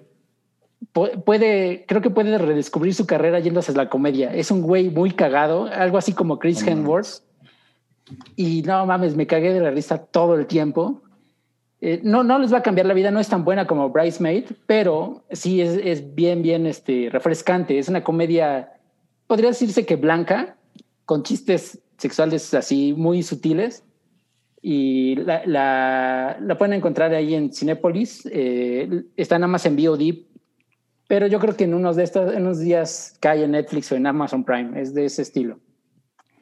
Ok. Ok, ok. Oye, ¿tú, ¿tú dirías que la comedia de Capulina es comedia blanca? Pues, sí, no era, no era el rey del humorismo blanco. Ese era su, Sí, sí. como te lo vendían. Claro, el rey del humorismo blanco. Ok. Oye, que porque es cierto, nadie, muy poca gente se acuerda que- de que Jamie Dornan sale en María Antonieta. ¿De qué no me sale? acordaba. Es, el- es un güey que se liga a, a justo María Antonieta, que como un, ay, no me acuerdo, como un general, algo así. Eh, y tiene un par de encuentros con ella. Órale. Ahí es donde yo lo conocí, de hecho. No, pues ra- rayado, ¿no? Pues Y el rayado y el último dragón. Bueno. Ok, esas son las cosas que vimos en la semana. Vamos a ver si... No se preocupen, yo no vi nada. No, sí, vi cosas, pero pues ¿para qué se las platico? ¿Para qué? Hice otra vez Cindy la Regi. ¿Para qué? Exacto, exacto. Si se No, van a no, burlar tú- de mis gustos. Tú ¿no? sí viste la, la película de Cara de Levine, ¿verdad? Yo la vi la de cara de. Levin. Está chida. Está chida. a mí también me Lloré. ¿Cuál? ¿Cuál lloré, película? lloré bien cabrón. La- Ah, la que hizo con el hijo de Will Smith. Cáncer, la película 2. Ajá. A ver, eh, ¿está, está buena? Está entrañable. No Sí. está muy buena. Está, está linda, güey. Está linda. Mira, por lo menos el hijo de Will Smith ya no es tan cagante. Ya nada más es ahora mal actor. Ujú. Está la bien de él, ¿no? Ahí la Sí, lleva. cabrón. Puta, sí, porque sí estaba de la verga, pero en esta película ya me, ya me cayó bien. Bueno, vamos a ver si hay comentarios en el super chat. Eh, pues nada más hay uno. Pues, ¿Qué pasó? Pues no le quieren entrar a la, a la tobirrifa. Es de Pac. al Tobipac, es de Brand, Brand Barbosa, Garibay. No mames, qué, qué elegante. Brand. Brand. Qué rimbombante. No, Erandi. Erandi. Erandi. Erandi es una amiga de Verónica y mía. No Sí, mames, es Erandi que, Bar- estoy, es que soy ciego, estoy ciego. Mira. Randy Barbosa. Garibay. Hola, Erandi. Me encanta que Alan le diga Verónica a Vero y aprovechando, ¿cuándo le van a entrar a la más draga? el stream pagado más exitoso del año pasado. ¿Sí Eh, está bueno la más draga? Mira, Erandi, yo tuve que googlear qué es la más draga, imagínate. No, cuando, cuando esté Noodle, ella es fan de la más draga, ¿eh? ah, Sí. mira. Ella Es nos que- puede dar una cátedra de eso. Es que a mí esas cosas que fueron como subproductos de Drag Race como que no me dan mucha confianza. Tú ves el producto original. No, pues una, una disculpa por, por decirte brand, pero pues es que Las Pero letras. Ruiz. ya no, ya no veo bien, ya estoy grande. Bueno, vamos a pasar a las noticias picananantes y cananadentes. Ya saben que pueden dejar también ahí su comentario en el super chat si es que usted quiere participar en la rifa del Toby Pack, pero en lo que dejan su comentario vamos a pasar a las noticias picantes y candentes, porque esta es, esta es la parte en la que el hype se pone sabrosón. Gruexo. Esa es la parte en la que el hype le sale calostro. Mm, mal. Ok. Ok, vamos a empezar con. Se revelan las seis partes que va a tener el Snyder Cut, que eh, creo que ya hay que decirle por su nombre, ¿no? O sea, creo que es eh, Zack Snyder's Justice, Justice League, algo así. ¿no? Sí, es así. A todo el mundo les dice el Snyder. Así se le va a quedar, ¿no? El no Snyder el Cut. Snyder Cut. sí. Me da dos para el Snyder Cut, por favor. Cuando la estrenen en el cine. Ok, entonces miren, eh, voy, a, voy a leerlas para, pues para las personas que nos están escuchando ahorita en audio. Eh, parte uno, no, No, cuentes, cuentes con, con, ello. ello, Batman. Parte dos, la era de los héroes. Parte tres, Amada madre, amado hijo. parte cuatro, cambia máquina. parte cinco Todos los caballos del rey. y parte seis, algo más oscuro. No, bueno, algo más oscuro que qué. Pues no sé, pues O sea, no mames, si, si hay algo más oscuro, pues va pinche pantalla negra durante media hora. güey. A algo ver. más oscuro que, la, que el pastelito que se me acaba de quemar en el horno. tengo dudas. Yo ya verifiqué que la película sí es 4-3. Eso es un hecho. Sí. Sí, sí, no es widescreen. Sí. No, no, Sí. es 4-3, es el Eso- estilo. Eso, la verdad, me bajonea un poco. Eso es lo que más me bajonea de la película. Es que tú no entiendes la visión artística de No, Zack pues Snyder. no, obvio no. Nah, pues nada, si me, me burlo de sus mamadas del cinema, ¿ustedes qué creen? Bueno, Sí. pero ¿va a ser en blanco y negro o va a ser a color? Es No, va, color. va a ser a Es a color, color, ¿no? pero Sí. creo que va a haber una versión eh, plata y negro. Mm, Así como se ven las imágenes, así va a haber Ajá. una versión. Órale. Pues. Plata y negro. Wow. Yo, yo- yo debo decir que a mí no me gusta mucho la paleta de colores de, de las películas del, del DC Universe, entonces sí me aventaría a verla en blanco y negro. Sí la veo. Bueno, en plata y. ¿Qué es? plata y negro. Plata y negro, sí. No mames. Y, y pues miren, es muy, es muy interesante porque Warner eh, sacó cuáles son los, los países de Latinoamérica en donde, en donde va a estar la película y en, y en qué servicios la van a poder ver. Pues aquí sí le llaman el Snyder Cut todavía, ¿eh? Pues, Sí. Es que es, pues sí, Más fácil. ¿no? es el, es el hashtag, ¿no? Sí. Ajá. Más de que Zack Snyder Justice la no mames, qué guay. Entonces, bueno, si ustedes nos están viendo en, en YouTube, en, en algún lugar de, de Latinoamérica, pues, este, pues pónganle pausa, vea el mapa, aquí está. Si, si, no, si nos están escuchando en, en México, que sabemos que es donde tenemos más, más escuchas, pues miren, en México se va a ver en Apple TV, en Prime Video, en la tienda, en Cinepolis Click, Claro Video, Google Play, Easy, Megacable, Total Play, Axtel y la tienda de Microsoft. Todos Ok. lados. Pues, ¿Y, prácticamente, bueno, falta YouTube, ¿eh? ¿y cuánto va a costar? No sabemos. No sabemos. Va a estar disponible del 18 de marzo al, Al 7 de abril. Solo renta, ¿eh? no hay compras. Está, la verdad, la estrategia está chingona, ¿no? O sea, A hasta ver, ¿cómo? ahorita. O sea, pues es, o sea, me, me, me parece, me parece interesante que lo, que lo estén hypeando de esta manera, que solo sea renta, que estén diciendo dónde lo vas a poder ver. O sea, definitivamente es algo que, por ejemplo, no vimos con Disney. O sea, con, con, con Disney, que creo que Mulan es un ejemplo y el otro es ahora Raya.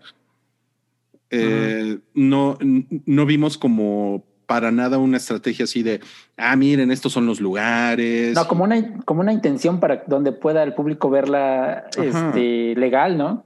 Porque Mulan, hasta que. Sí, la mayoría de la, exacto, la mayoría de la gente de entrada la vio ilegal, ¿no? O sea, ahora, o- obviamente, disclaimer, yo sé que las películas de Disney se ven en Disney Plus, pero, pero pudieron haber hecho otras cosas también, pudieron haber tenido renta en Cinepolis Click, en, ¿no? En, Sí, claro, como más opciones, ¿no? No, Sí. no, no. A Sí. fuerza le tienes que entrar a nuestro streaming. Y a lo mejor sí la, y a lo mejor sí la, disclaimer 2, a lo mejor sí la subo, pero no lo, no lo comunicaron de, de una manera que tú dijeras, ah, mira, esto es un evento que va a durar dos semanas, ¿no? Y si, y, y si yo soy fan, bueno, pues tengo dos semanas para verlo de esta manera, ¿no? Y ya después lo voy a poder ver en Disney Plus, ¿no? Una cosa así, ¿no? Entonces Pues, sí, Mira, los que les fue peor es a los de no, que, se, va a ver nada más en, en Paraguay, únicamente en Google Play la pueden ver.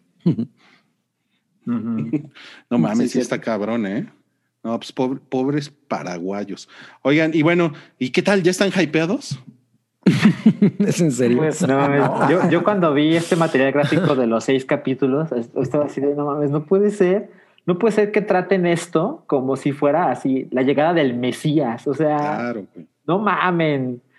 Y, y siento que pues es hasta peligroso. O sea, e- e- este, este público tóxico que pues todos los fandoms tiene, pero pues el siento que el DCU en mi es- esfera como que es uno de los fandoms tóxicos más grandes, ¿no? Porque pues ya sabes, como el MCU es tan poderoso y por supuesto Disney también es tan poderoso, están estos rebeldes, ¿no? Que, que son la, la resistencia ante el imperio de Mickey Mouse. Y, y la verdad es que las películas no están chingonas. No lo son. A lo mejor, porque no es mi tema, a lo mejor los cómics son mucho mejores que los de Marvel. Yo siempre he estado más del lado de, de Marvel. Eh, pero, pero las películas no son chingonas. Entonces, que traten eh, a, a la cosa mediocre que es Justice League con no, no, no, es que no estaba en las manos del genio Zack Snyder. Mm. Es como, no mames, por Dios. O sea, ¿qué tiene chingón Zack Snyder en los últimos 10 años? Entonces, cuando veo esta, estos, estos pósters y demás, es como, ya está, pues, la verdad es que sí me da penita, pero sí la voy a ver el 18 de marzo. O sea, no sé qué día cae. No, es que el Eso, punto eso es es- lo más increíble. Ajá, o sea, mi, mi, mi razón es, puta, pues quiero platicarlo aquí, ¿no? O sea, yo no me quiero hacer eso, la verdad. No es como quitarte un curita ya de una vez en chinga. Ya. El primer día, ya la fregada. ¿En qué día cae el 18 de marzo? Ojalá no caiga en viernes, ¿no? Pues mira, hay un deportivo 18 de marzo. No sé si esto te sirva. Ah, jueves. Jueves. Día de hype. No mames, día de hype. Ay, No, pues mames, vamos a hacer un hype de cuatro horas. eh, la vemos, nos Viéndola. Un watch party. un watch Sí. party. Sí, no Es que mames. eso es problemático porque pues yo la quiero ver antes del podcast y son cuatro horas. O sea, tengo que sacar cuatro horas A ver de de dónde. Tómate el día. No, pues está cabrón. Pues mira, lo Oye, puedes ver exacto. el viernes de las 4 de la mañana al sábado a las 8 de la mañana. Se oye terrible. Claro, Oye. por- por- pero, pero seguro me voy a despertar de lo chingona que está la película, ¿no? Oye, no, y no, este, y ahorita que dices así de que todos los fans, el fan tóxico, he visto en Twitter gente que está convencida de que en el momento que acabe la película van a anunciar la secuela. Oh, Así, huevos. es como una teoría de QAnon. Así están totalmente convencidos que va a pasar. Mm. Qué No, cabrón. pues es que es que es un fandom que además ha sido muy maltratado porque en realidad los productos que les dan están terribles. Ellos tienen como una especie de síndrome de Estocolmo. Sí. O sea, o sea, así es como yo lo siento. Y la verdad es que a mí me repele mucho lo solemne que es todo alrededor de este pedo. O sea, justo es, es- esta cosa de querer construirlo co- como si lo estuvieran eh, cinceleando en mármol, ¿no? O sea, es como de "Guau, no, Sí. pues, eso, eso exactamente fue el último teaser que sacaron. Eran este, como esculturas de los, de los seis personajes en un cubo de metal. Ah, Claro. No, no, no, no. O sea, eso me repele muy cagado. cabrón. Es como de selfie, un- un- una autoimportancia que, que con la que yo no, no puedo. Miren, a, a- a mí nunca me, ha, nunca me ha gustado Zack Snyder y me acuerdo que cuando Cabri estaba así desquiciado por Soccer Punch, porque es así de las tres veces que lo he visto peor en la vida, fue con Soccer Punch, que era así de, bueno, mames, es la cosa más. Esto, o sea, fue esa Skrillex y este Dulce María, no sé, o sea, son como las no veces que encontró lo, tercera cosa. las veces que lo he visto peor. a mí me gusta un ¿no? chingo Soccer Punch. La ¿eh? santísima Todavía me gusta. Y yo, cabrón. y yo sentía que a mí me vieron la cara con esa película muy cabrón, ¿no? Y miren, y miren, ustedes saben que soy un hombre heterosexual que le gustan las nalguitas. pero no, o sea, yo no. Esa película tenía todo para ti. Sí, pero no, yo no. Yo Tiene no- buenos no covers.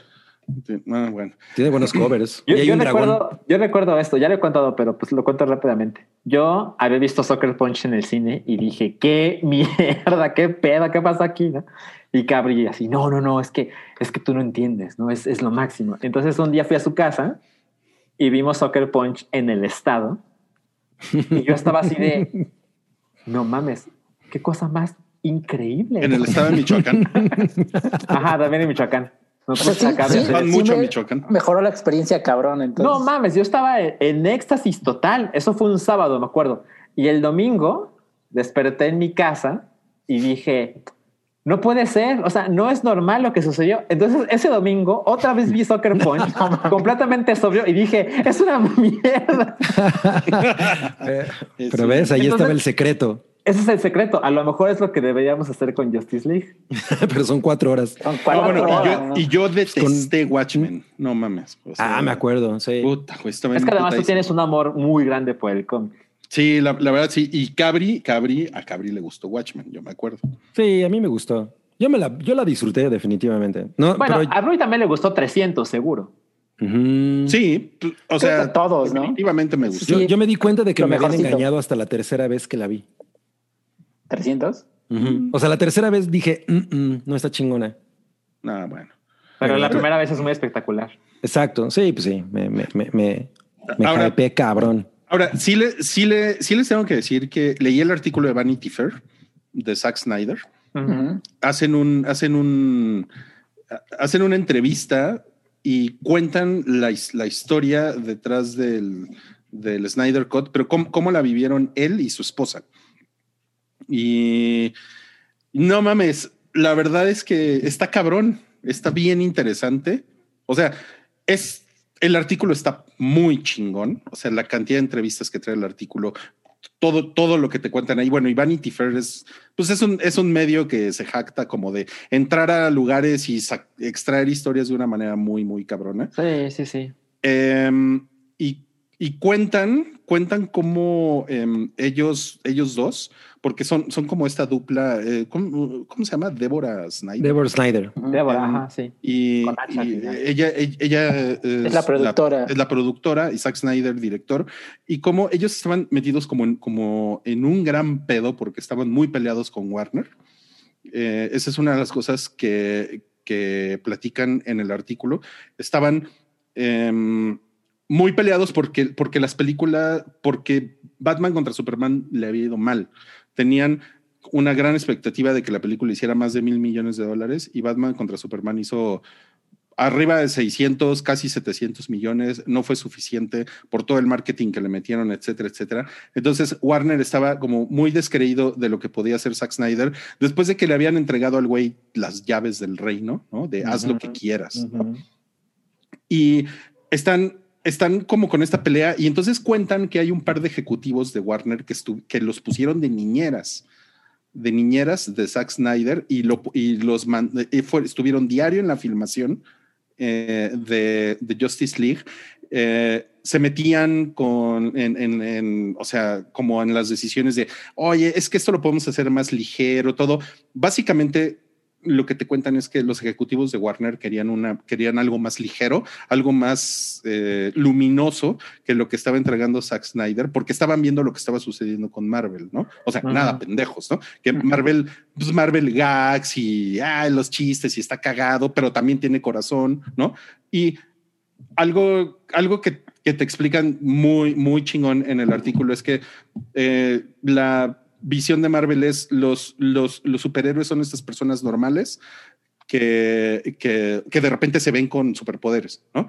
Y con, y con, y con Zack Snyder, Zack Snyder es como, es como una especie de, como de purista de DC, que más bien su, su, ángulo es los superhéroes son estos güeyes que son como dioses y que se tienen que mezclar entre los mortales.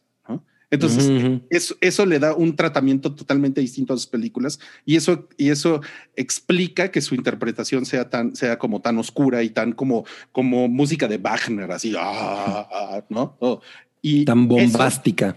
Eso, eso se lo compraron al principio, después ya no se lo compraron y estuvo metido en un gran pedo con Warner eh, porque le iba, o sea, estaban a dos de correrlo, ¿no?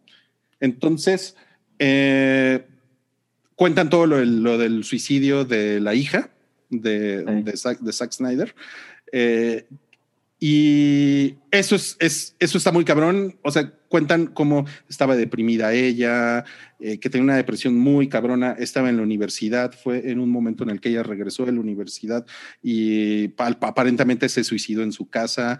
Eh, y fue, ese fue el momento en el que es, estas dos personas, Débora y Zack Snyder, quebraron y renunciaron a la película. Ahora, el artículo empieza diciendo que Zack Snyder nunca ha visto Justice League. Eh, sí, es algo que ha dicho bastante. Es una cosa que yo no, yo no sabía y una de las razones por las que no la ha visto es porque su esposa le dijo, no la veas. Okay. No, no, la, no la veas porque... Eh, va a nublar tu va a quedar peor.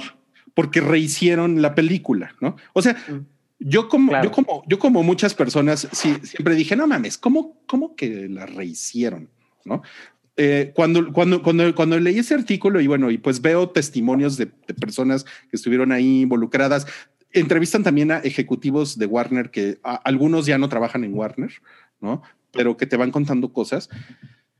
Pues sí es bastante sorprendente que, a, que aparentemente, ¿no? Por todo lo que se puede leer ahí, hay un chingo de material de este Snyder Cut que efectivamente llegó Joss Whedon y, y, lo, y lo quitó lo cambió y lo reescribió, ¿no? Entonces, básicamente lo que están diciendo es que el 70% de lo que vimos de Justice League en los cines, es bueno. el 70% es, es bueno. Sí. A mí, a mí se me hace mucho porque la verdad es que yo, yo pensaba, ese güey llegó a, a, a acabar la película, ¿no? Hay, hay una o parte sea, ya, estaba, que, ya estaba muy avanzada. Ya estaba muy avanzada. Hay una parte en la que Zack Snyder dice, eh, porque aparte en el artículo a lo mejor es una manipulación del artículo, pero no mames, en el artículo te pintan a Zack Snyder como una persona muy buena. Yo estaba así de, güey, ya no vuelvo a hablar mal de eso.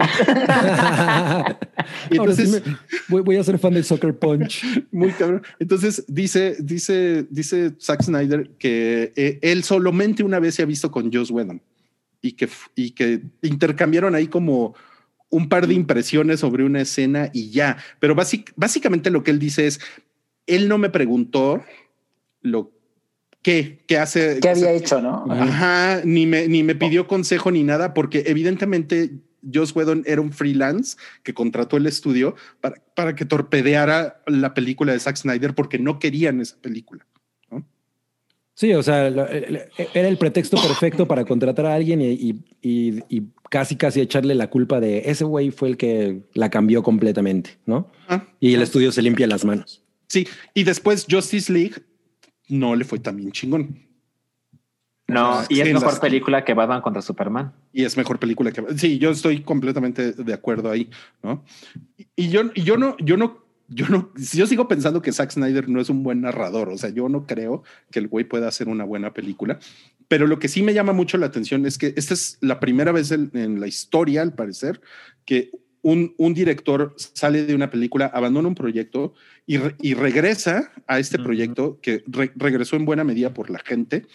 No, y aparte con presupuesto extra, ¿no? Uh -huh. con, pres, con, presupuesto extra, o sea, regresó a terminar la película que él tenía originalmente y que, por cierto, él tenía en una laptop este, como sus tomas en, en frío y Warner, la, lo primero que le dijo Warner fue, pues vamos a sacarlo así y vamos a ponerlo en el internet, así como para que la como gente Deadpool. Vea. Ajá, como Deadpool, exactamente. como para que la gente vea que, que sí, que, que sí existió, ¿no? Y que este güey les dijo, no, ni madres, nunca voy a hacer eso porque, porque entonces se van a cagar tres veces más en mí, ¿no? O sea, porque esto es una cosa que, que, que no, que no tiene postproducción, que no está acabada, que etcétera, etcétera, y tú lo quieres sacar como si fuera, eh, pues como si fuera la, la, la, película en la que se ve, en la que matan a Kennedy, ¿no? Eh, la, Zapruder. El Zapruder film, ¿no? O sea, Ajá. entonces finalmente fue como este forcejeo y, y, y, una cosa que tiene muy emocional el artículo es que para Zack Snyder, y, y esos, esos, esos se los dejo como por si se van a gastar su dinero en esta película o no en las próximas semanas. Para Zack Snyder y para su esposa, esto fue como, como la culminación de su terapia para lidiar con la pérdida de su hija ahora sí que para cerrar el ciclo, ¿no? Para pues tiene todo, eso, eso, hace mucho clic. obviamente es una experiencia cabrona, catártica, ¿no? Sí. Que, que, te chupa completamente, o sea, te, te, roba la atención de ese otro evento que pues, es tan doloroso, ¿no? O sea, Era, ya nos pusieron el sótano del Titanic, esto es cinema. O sea, es algo, es algo que ellos tenían que hacer, ¿no? Desde un, entonces es, está muy cagado porque de verdad yo no, yo no pienso que Zack Snyder, o sea, sigo pensando que Zack Snyder no es, no es como un gran artista, ¿no? Pero sí me parece que esto que está sucediendo es, es, un, es una de las cosas más eh, más originales que, que, nos ha tocado ver en, en esta época. Bueno, más ah. como más bien únicas, ¿no? Es como una únicas. anomalía. Exacto, exacto. Uh -huh. Sí lo es. De, la verdad, yo nunca me he creído esta historia de la gente lo hizo posible.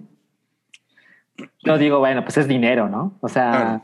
el, el, mame con, con el Snyder Cut y luego Gal Gadot tuitea release de Snyder Cut y luego eh, Henry Cavill. Bueno, pero, pero eso ya fue la parte final. Yo creo que sí los fans tuvieron mucho que ver porque durante mucho tiempo pagaron este, publicidad en, sí. en edificios, ya sabes, las avionetas, ajá, todo eso. O sea, sí, o sea, sí manera, le jugaron un papel, ¿no? Sí. Pero, pero, pero la verdad es que yo no me creo del todo. No es que los fans lo hicieron posible. Por supuesto que los fans hicieron ruido y, y hay gente que lo quiere no sé qué tanta, porque pues luego uno se confunde con, crees que es mucha gente y la verdad es que son pocos pero ruidosos. Habrá que ver, porque cuando salgan los números de las rentas de, del corte de, de Zack Snyder, pues veremos qué tan popular fue. Pero, pero sí, la verdad es que se acumulan muchos, muchos factores que dices, bueno, esto no había pasado antes. O sea, no, no. Lo que dice Rui de, bueno, ¿cuándo has visto que un director está en un proyecto, se sale, el proyecto sale, o sea, es público, y luego le dicen al director, regresa porque queremos ver tu versión, bueno, pues sí, no. es, es, es, también como parte del encanto y, de, y, del problema, ¿no? Que, que es tratar a Zack Snyder como no se merece, pero, mm. pero definitivamente es llamativo. Hay, hay, un, hay, unos factores ahí interesantes que Joss Whedon, por ejemplo, fue, era, era el director feminista de Hollywood cuando hizo Buffy. Sí. Y, uh -huh. y ahorita el güey cayó en desgracia, ¿no? Eh, otra de las cosas es que la razón por la que Superman se ve ridículo en Justice League es por culpa de Joss Whedon al, al, al, al, final, porque él le pide que regrese a hacer las a hacer nuevas tomas, ¿no? O sea, esa es la mejor. Cuando el otro güey ya está. cuando el otro güey estaba en Misión Imposible y tenía uh -huh. que dejarse el, el, bigote, el bigote. ¿no? Pero porque a, a, Superman ya lo habían filmado en lo que tenía que hacer en la película. Entonces, sí. eso es otra cosa interesante. Y después está eh, el nacimiento de HBO Max y el streaming y la pandemia, que evidentemente tiene mucho que ver con esto, porque entonces uh -huh. es, es, es muy diferente hacer una película con un lanzamiento en cines claro. que decir, tengo esta cosa que es HBO Max y entonces pues tengo esta madre del Snyder Cut que no hay pedo si pongo Súbela. algo de 16 horas, exacto. Súbela y a ver qué pasa, güey, ¿no? Entonces, claro. realmente la, el, el, verdadero causante de que el Snyder, Snyder Code exista es el SARS-CoV-2. Es una, de, es una de las razones. Pero Eso bueno, va, a venir, nos... eh, va a venir en agradecimientos especiales. Gracias al SARS-CoV-2. Esta película no pudo haber sido posible de nuestro poder. Gracias. Oigan, ahora qué mame nos va a quedar. DiCaprio ya ganó el Oscar, ya va a salir el Snyder Cut. Mames, ¿qué, ¿qué sigue? Ya no hay otra cosa. Amy Adams que gane un Oscar. Ah, puede ser. AMLO se reelige. No, pues miren, en más chingaderas que nadie pidió, Netflix va a lanzar un anime de Terminator. Ay, esto le encanta a Salchi. Ya tocamos el tema de los animes de Netflix. Yo, yo, yo le dije, les dije en el, en el chat así, el último clavo en el ataúd de la franquicia. No, Sí. pues es que Ojalá esté bueno. Pero pues, ¿cuáles son las posibilidades? no creo que muera. Si no murió con Genesis y la otra, Dark Fate, Dark Fate. es, es este inmortal esta franquicia. Al, al final es un producto que tiene un cierto atractivo, ¿no? O sea, yo ya dejé de ver cosas de Terminator desde Salvation, ¿o ¿Cuál era? Sí, Salvation. ¿Tú no viste Génesis? No, no, no he visto ninguna de las dos últimas. Ni Dark no se llama Fate, Génesis, no se llama Génesis. Se llama Terminator Ginecólogo. No, eso pero- estaría mejor, seguramente. No, no estoy Imagínate. interesado en esto.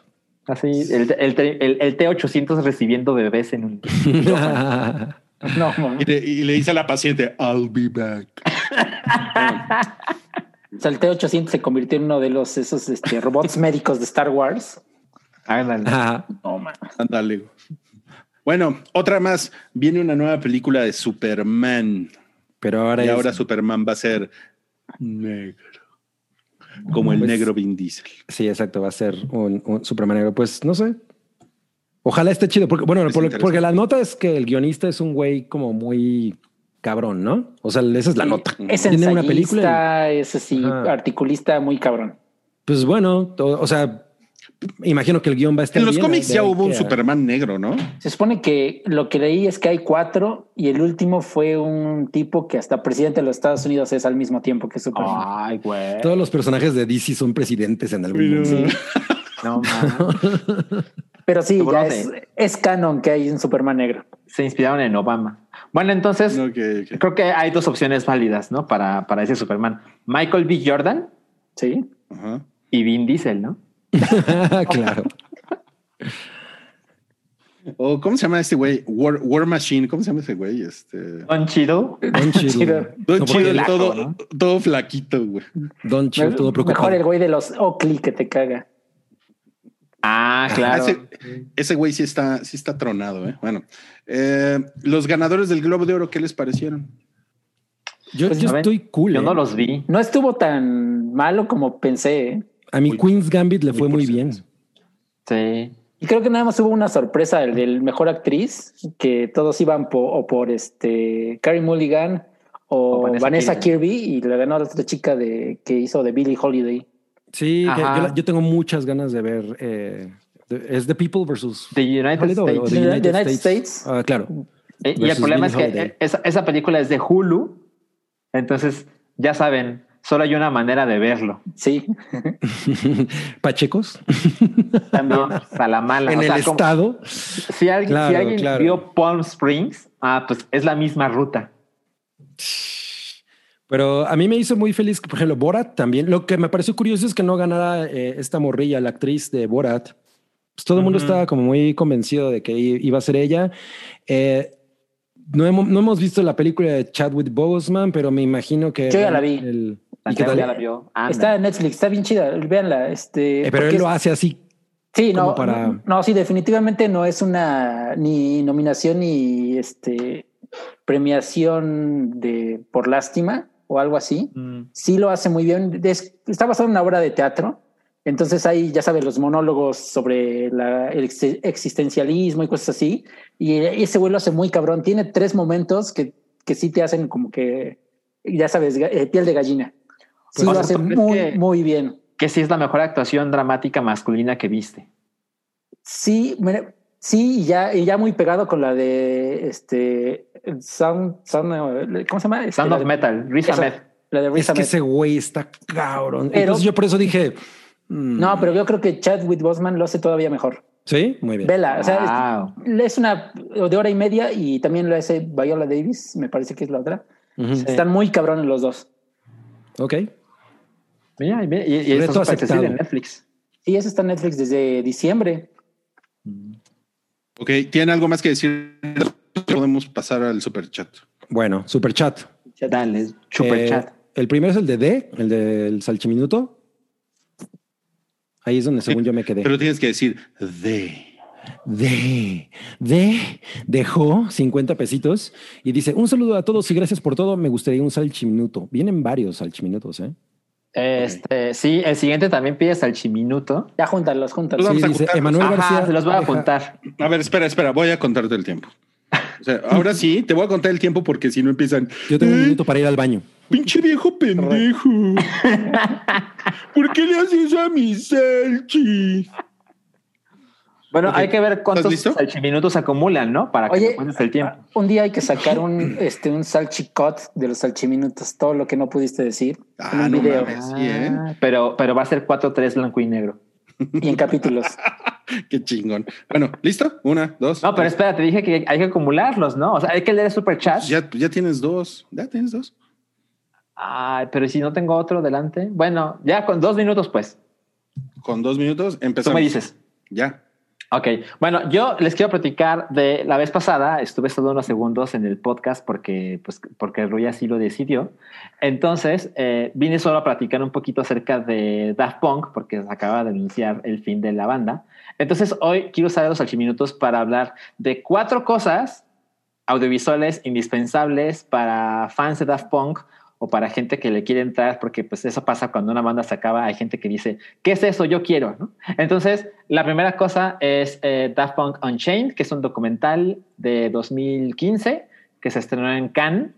Eh, eh, es, es un documental acerca de básicamente la trayectoria de Daft Punk y hacen énfasis en la gira en vivo que fue Alive 2007 y eh, tiene entrevistas con Pharrell Williams, Giorgio Moroder, Nile Rogers, porque está encaminado hacia el último disco, Random Access Memories, y además tiene una increíble entrevista con Skrillex acerca de Daft Punk, de cuando los vio en vivo, y es de lágrimas. La siguiente cosa es Electroma, que es, una, es un largometraje eh, incomprensible de Daft Punk, que es, utilizan algunas escenas para mostrar el final de la banda, con esta destrucción del robot, y básicamente es la historia de ellos dos que se quieren convertir en humanos, chingón, bonito. El otro es uno muy común, es Interstellar 555, es The Story of the Secret Star System, eh, producido por Leiji Matsumoto, un dios del anime. Eh, básicamente son los videos que hicieron para, los cortaron y fue parte de, de Discovery. Fue como hicieron sus videos, que me pareció muy original. Y el último es, me lo preguntaron en el, en el super chat de la semana pasada, pero yo ya no estaba, entonces no respondí. Eden es una gran película de Mia Hansen Love, donde hay un sujeto que quiere ser escritor y dice, no, quiero ser DJ. Y mientras te cuentan su historia, sus amigos se llaman Thomas Van Galter y G-Man. Daft Punk son sus amigos. Fin. Bien. Salchimiento. Menos. No, mames. Güey, te quedaste con un- algunas centésimas. Como hecho, cuatro segundos, ¿eh? Pero tengo que leer el comentario. Es de Emanuel García, nos dejó 100 pesos. Dice: "Saludos- Saludos a todos, les mando para un salchiminuto. Y como entra uno a la rifa del Toby Pack, ¿qué tier de Patreon me recomiendan? ¿Me puede mandar un saludo el demonio? A ver, eh, ¿cómo entras a la rifa de Toby? Por 50 pesos entras eh, y te- si vives en México te mandamos el Toby Pack y como dice 100 pesos ya tienes dos boletos, entonces este, para que sepan que lo consideramos, ¿no? Ahí estás. Ahora, ¿qué tier de Patreon recomiendan? El más caro. sí, es como. Es, como el buffet, como- tiene como- todo. Exacto. Eh, Es como, como, como preguntarle al, al de la taquilla qué película te recomienda. Exacto, te da, te da como cinco contenidos exclusivos al mes, que es el Patreon temático, el Café Siwis, Duro y director. Duro y Director. El. Café es dos veces al- a la Ah, sí, semana. el Café Siwis, Al exacto. mes. Y, y lo que se nos ocurre en el mes, y, y la verdad es que es lo que más te conviene por tu dinero. Si llegaste a los contenidos. y pidió un, un saludo del demonio. Órale, Emanuel, Emanuel García. Espero que pronto vayas a comer hamburguesas veganas a la diabla. A Yo con Ok. John- Uy, te estás cortando de nuevo. y Ruiz, Ruiz es de Daft Punk también. John Z nos deja 50 pesitos. Un salchiminuto. ¿Qué opinas del Switch Pro? Ver si ya ganó con los boletos que he comprado. Ya me podía haber hecho un pack directo en seis chelas. Ándale. A ver, otro salchiminuto del Switch Pro. Tú me dices, Rui. Ya lo está contando. Uy, no, se corta. Entonces voy a ¿Está empezar antes de cortando? que me diga. El Switch Pro, yo estoy harto de los rumores. O sea, empezaron a decir que hay un Switch Pro así como en 2017. Sí, que fue el ¿sí año que salió? salió la consola. Ajá. Que por cierto, las- la, consola se ve el 3 de marzo. O sea, ayer cumplió cuatro años. También Breath of the Wild. Eh, entonces estoy harto. Ya, por favor, basta. Que lo anuncien y se acabó, ¿no? Porque yo, yo ya no quiero rumores, yo ya quiero hechos. El rumor dice que es una cosa que cuando lo conectas en la tele se hace 4K. La verdad no creo. O sea, Nintendo no hace esa clase de cosas. Nintendo trabaja con batería, con batería, con tecnología mucho más barata y que la, la pantalla portátil es 720p, lo cual no creo que esté tan mal, porque en una pantalla de ese tamaño pues no hay tanta diferencia. Eh, ojalá sea real, pero yo ya no quiero rumores. Yo ya quiero que me digan si sí es o no es. Fin. A cinco segundos. Muy bien. Vergas, ¿eh? ¿Te viste? Goto nos deja 49 pesos y según yo no dejó ningún comentario. Solamente dejó 49 pesos. Muchas gracias, Toshiro Ok. Goto. Ok. Eh, Simon CMX nos deja 20 pesitos y dice que el demonio mande un saludo a Beto por su cumpleaños. Beto, yo creo que vas a cumplir 666 años más. Y si no te deja Dios cumplirlos, yo sí te dejo porque soy el candidato del pueblo Daemonio 2029. No hay elecciones. Pues, el demonio lo puede todo. Ah, Edgar Gutiérrez, Rui, eres un viejito buena onda, me caes súper bien. A mí Gerardo, también me caes bien. Gerardo del Techipía nos deja 20 pesitos, siempre los veré en la repetición. Es que se me saltaron unos. Eh, Sí, Daniel. Lara. Ah, Daniel Lara, 249 pesos y dice, ya se cumplió un año de las transmisiones en Zoom. Amo que este formato haya permitido otras dinámicas y muchos invitados, pero extraño verlos grabar en el mismo lugar. Nosotros también, de hecho, deberíamos hacer un, un día pronto alguno de esos. No, ni madres, güey, porque nos va a dar. Nos va a dar la COVID. Ariel Martínez sabido, es bien sabido que Ariel Martínez nos dejó 50 pesitos. No sé qué escribir para esta participación por el Toby Pack, así que solo diré Cindy la Regia, Michelle Franco Cott. No mames. No mames. Todo el mundo querría ver eso.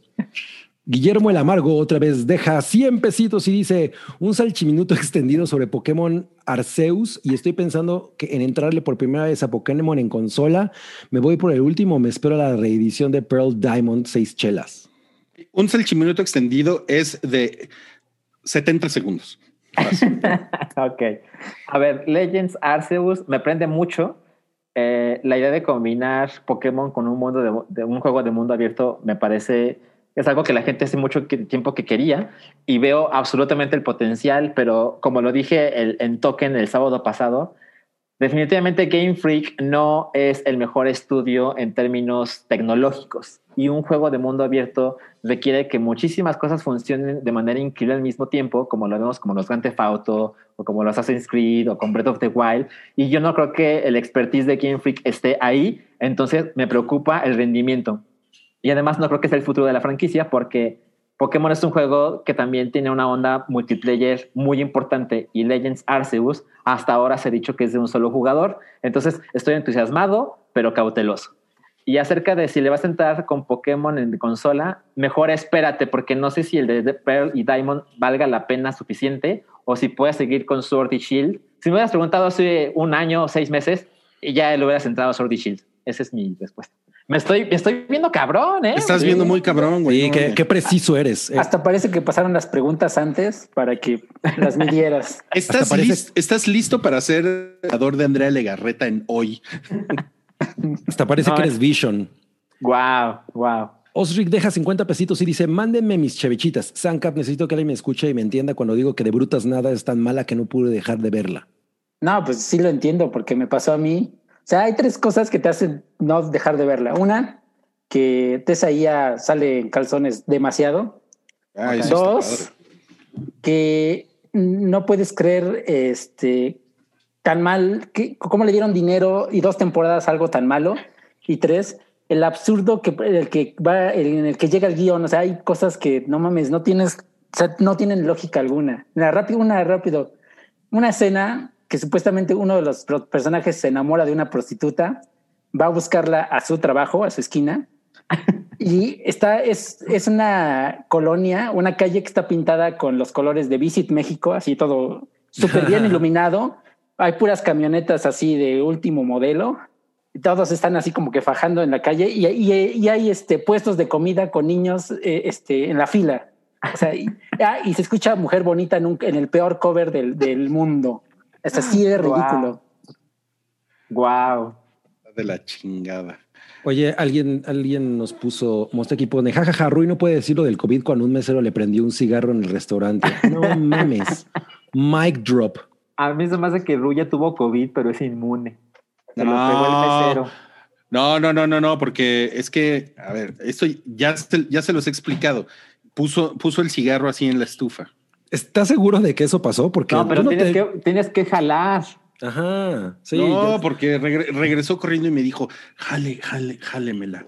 Yo nunca he visto que eso pase. Jamás he visto que eso pase. no, así no se prenden los cigarros. Sí, Nosotros que sí, somos sí. estúpidos. No mames, yo hago eso porque una vez yo, yo me quemé las pestañas pre- prendiendo un cigarro con la estufa. Entonces yo hago eso, yo pongo el cigarro en eso. Mm. Güey, no mames, ok, voy a tener que hacer un El live nada más de eso. Sí, para que comprobarlo. Cuando Vamos a hagas la pasar. rifa. Hay Vamos otro, hay otro, hay otro, no hay otro. Elías no, no, no, no, no, no, no, no, vamos a pasar al no cállate. Ya son las ocho. Sí, tenemos aquí a el primer no cállate que es Gal Gadot está embarazada. No, pues felicidades a esa chica guapísima que no llena odias, lo- que no La llegue el trajecito de la Mujer Maravilla, La pero odias. guapísima es. ¿Por qué la odias? ¿Eh? ¿Por qué la Porque no odias? está la mamada. No, pues, de hecho me cae, me- de hecho me cae increíble. Me parece una persona increíblemente adorable, pero pues ya, ya mil- en 1984 dejó en claro que mm, mm. Yo no la he visto. Pues miren, eh, resulta que en la filmación de, de Wonder Woman, Ajá. 1984, pues le, le tuvieron que adaptar el trajecito por la pancita. No, Sí, pero- no, no, eso fue en la primera. Ah, ¿fue en la primera? Sí, en la primera. este es la un nuevo embarazo. Woman. Sí. Soy un pendejo. Ok. Sí, salió, ese video que se ve como que la pancita, pero fue los reshoots de la primera. O sea, no le, no, le, no le tuvieron que adaptar nada entonces. Ah, sí, sí, porque pues, imagínate toda la flaca y aunque no se le ve nada de panza, pero sí le pusieron así como un moldecito. Es, es que no la dirige Joss Whedon, ¿no? Esa- Pues- o, o Cabri, que odia a las mujeres embarazadas. Yo lo único que puedo decir es que vaya, va, va a tener un hijo de la pandemia. Ah, oigan, eh, bueno, y tenemos una exclusiva en el hype. Esta fotografía solamente la han visto 19 millones de personas. Ah, a ver. No mames. A ver cuál Vamos fotografía aquí. es. Gal, Gal Gadot en compañía de sus dos hijas. Y ese, ese señor que está ahí Chris Martin o quién es? está, Con barba. Chris Martin es el esposo de Gal Gadot. es un falso Chris Martin. eh, está más canoso ¿Y- que y- yo. ¿Y por qué tiene un Bob Esponja tatuado? No mames. ¿Qué es eso? Ser esposo Ah, de Gal Gadot y tener no un sé, güey, pero- güey. Mejor, mejor, mejor no te metas ahí, güey. No vaya a ser algo importante. Bueno, eh, pero ese señor que ven ahí, ese señor amanece todos los días junto a Gal Gadot, le da su besito y le dice, mi amor, ya preparé el cafecito. Con el hype. Sí, lo, lo malo es que justo Gal Gadot no se toma el café güey, con el hype, pero ella se ve muy feliz, ¿no? Qué fresca se le ve la, la carita. Sí, ¿no? Sí. Como que, como Por- que se nota que se pone unas de esas mascarillas así que te, que te hacen parecer de la piel que habito, ¿no? Por cierto, hay una, por cierto, volviendo al artículo de Vanity Fair de Zack Snyder, hay una, hay una parte en la que Ya se acabó la media hora de Ruy, ¿eh? No, pero tiene que ver porque- Puso dinero para eso. Escucha, hay una, hay una parte en la que entrevistan a Gal Gadot y, y Gal Gadot dice que ella, ella ya se iba de regreso a Israel con sus maletitas porque ya, o sea, dijo ya, pues, mi carrera en Hollywood ya no, no, no, nunca va a despegar y que No voy, a, no voy a salir de rápido y furioso. Ajá, y que ella entonces un día le habló a Zack Snyder porque Zack Snyder fue el que la, fue el que la eligió. Y que, o sea, básicamente ella sale en el artículo diciendo, Zack Snyder me cambió la vida. Yo, yo, soy, yo soy ahorita la persona tan famosa que soy gracias a Zack Snyder. Pues eso es cierto. Pues bien por, bien por Zack Snyder. Pero ahora vamos al siguiente, no cállate. Este está... Uy, ¿qué, qué les digo? Es- Esto es como, esto es peor que Chernóbil, todo lo que está saliendo en los youtubers mexicanos. No mames. Em, ¿O no? hubo... Es, es peor, es peor que el excusado de Train Spotting. Sí, ¿eh? Sí, está muy yo creo que cabrón. sí. Pues nada, Just, Just Stop, que creo, creo que su nombre, eh, Es Jocelyn Hoffman. Jocelyn Hoffman, exacto, es su, su nombre legal, ¿no? Eh, pues salió, es que soy fan. apareció, apareció hecho, por es- Mi ahí. playera es de en- ah, con razón, me parecía conocida. Apareció, pues, su nombre por ahí en una, en una denuncia que hizo este grupo de abogadas del ITAM, eh, abogadas feministas del ITAM, en el que obviamente no nada más la denuncian a ella, denuncian también a las, a las personas que estuvieron involucradas, pues, en la, pues, presunta violación de esta chica menor de edad Aitana. que sucedió hace un par de años. Y son, creo que son cuatro güeyes. Ujú. Y bueno, eso pues, o sea, esos güeyes están in- en deep shit, obviamente por todo, por, to- por todo este caso. Eh, no sé si ustedes sepan, pero se supone que es un video en el que le meten a la chica una botella de champaña. Champaña. En- Eh, por la vagina. Exacto. Y, y- pero la cuestión con Just Stop, o sea, lo, lo que realmente estalló como algo mediático es que pues, Just Stop es una persona pues, bastante famosa y resulta que la están, la están denunciando por pornografía infantil. Es como, o sea, es la misma La de- denuncia, pero es Ajá. algo completamente distinto a lo de los otros güeyes. Sí, bueno, lo que pasa es que los, eh, ellos fueron los que abusaron de esta persona, pero ella es la que tenía el video y durante mucho tiempo estuvo atacándola, ¿no? Durante mucho tiempo hizo declaraciones de que esta mujer se la había buscado y que ella tenía el video, ¿no? Donde podía verse qué era exactamente lo que había pasado, ¿no? Que además, según eh, me enteré, creo que ya eliminó esa publicación, ¿no? Eh, eh, ella. La publicación y el video de, de- que hablaba del tema en su canal. Ajá, no mames. Eso Bueno, no quiere como si decir no que no haya hubiera- sucedido, ¿no? Ajá, como Sí. si no hubiera pruebas. Exacto, no hay pantallazos ni. Creo, que todavía es peor haber, haberlo borrado, ¿no? Aunque seguramente sus abogados le recomendaron que no esté más tiempo ahí, ¿no? Ah, seguramente. Seguramente. Sí. Seguramente.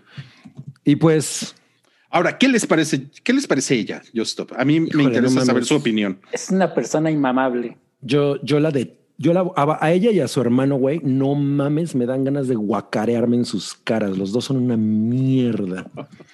Sí, Sí, recuerda no, que no. no. es la primera vez que se ven envueltos en escándalos. El- ¿Se acuerdan del lanchero que hizo que despidieran?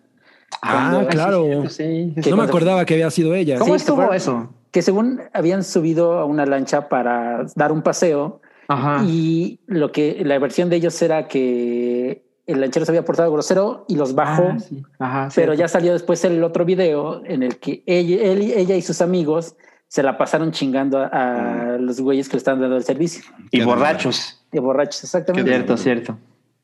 Y luego está su hermano y ella sacaron videos. Cuando se murió su papá, sacaron videos en vivo del funeral, de cuando estaban llorando, que habían ido a enterrarlo y sí, no. Iban, iban en la caravana fúnebre y, y se iban haciendo stories, ¿no? Exacto. O iban haciendo un Instagram live, una cosa así.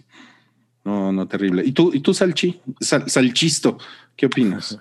Pues, pues básicamente es lo mismo. O sea, está muy mal que yo diga que los youtubers en México son una mierda diciendo esto en YouTube, en la Ciudad de México. Pero, pero yo, yo, bueno, yo tengo suficiente edad para, para no ser fanático de estas personas, ¿no? Conozco gente más joven, en sus veintes, que, que sí se sabe todos los chismes y, y que cuenta esto así con una fascinación extrema de no, es que tal persona hizo el video y ya le contestó tal güey, pero es que como este güey es el hermano de la novia del primo, entonces le contestó y le dijo, y para mí eso es, es, es la categoría más, más baja de entretenimiento que puedes consumir. De contenido, ¿no? Ajá, no, porque exacto. entretenimiento ya es estirar la liga. Ah, yo No, yo, yo pensé que era cinema. para, para, para mucha gente sí es entretenimiento, pero, pero bueno, para mí, para mí no lo es y afortunadamente no consumo nada de eso, pero eh, una, una vez, o sea, también lo conté en Token, pero por trabajo, alguna vez conocí a Rix, ¿no? Que es este sujeto que, que está siendo perseguido por violación. Y pues yo cuando lo conocí, pues estuve tres, cuatro horas con él y pues es un tipo carismático y demás, que yo, yo me quedé pensando, no, lo- le están pagando un chingo por hacer este comercial de un refresco y, y el güey no tiene nada, nada interesante. O sea, ¿cómo es posible que, que gente así, que no tiene nada que decir, que no es particularmente chistoso, eh, de repente se hace tan popular? Es una cosa que francamente yo no entiendo. Pero, pero cuando te enteras de esta clase de personas porque hacen esta clase de mamadas, de estupideces, es, pues es, es como desquiciante, ¿no? Y, y ahora veo que hay mucha gente que está muy, muy contento con que esta mujer puede caer en prisión. Y pues bueno, sí, definitivamente veo cómo es posible que esto sea clasificado como un delito, porque a pesar de que ella no, no provocó este hecho, ella recibió este video de una menor de edad siendo abusada sexualmente, lo vio y lo almacenó.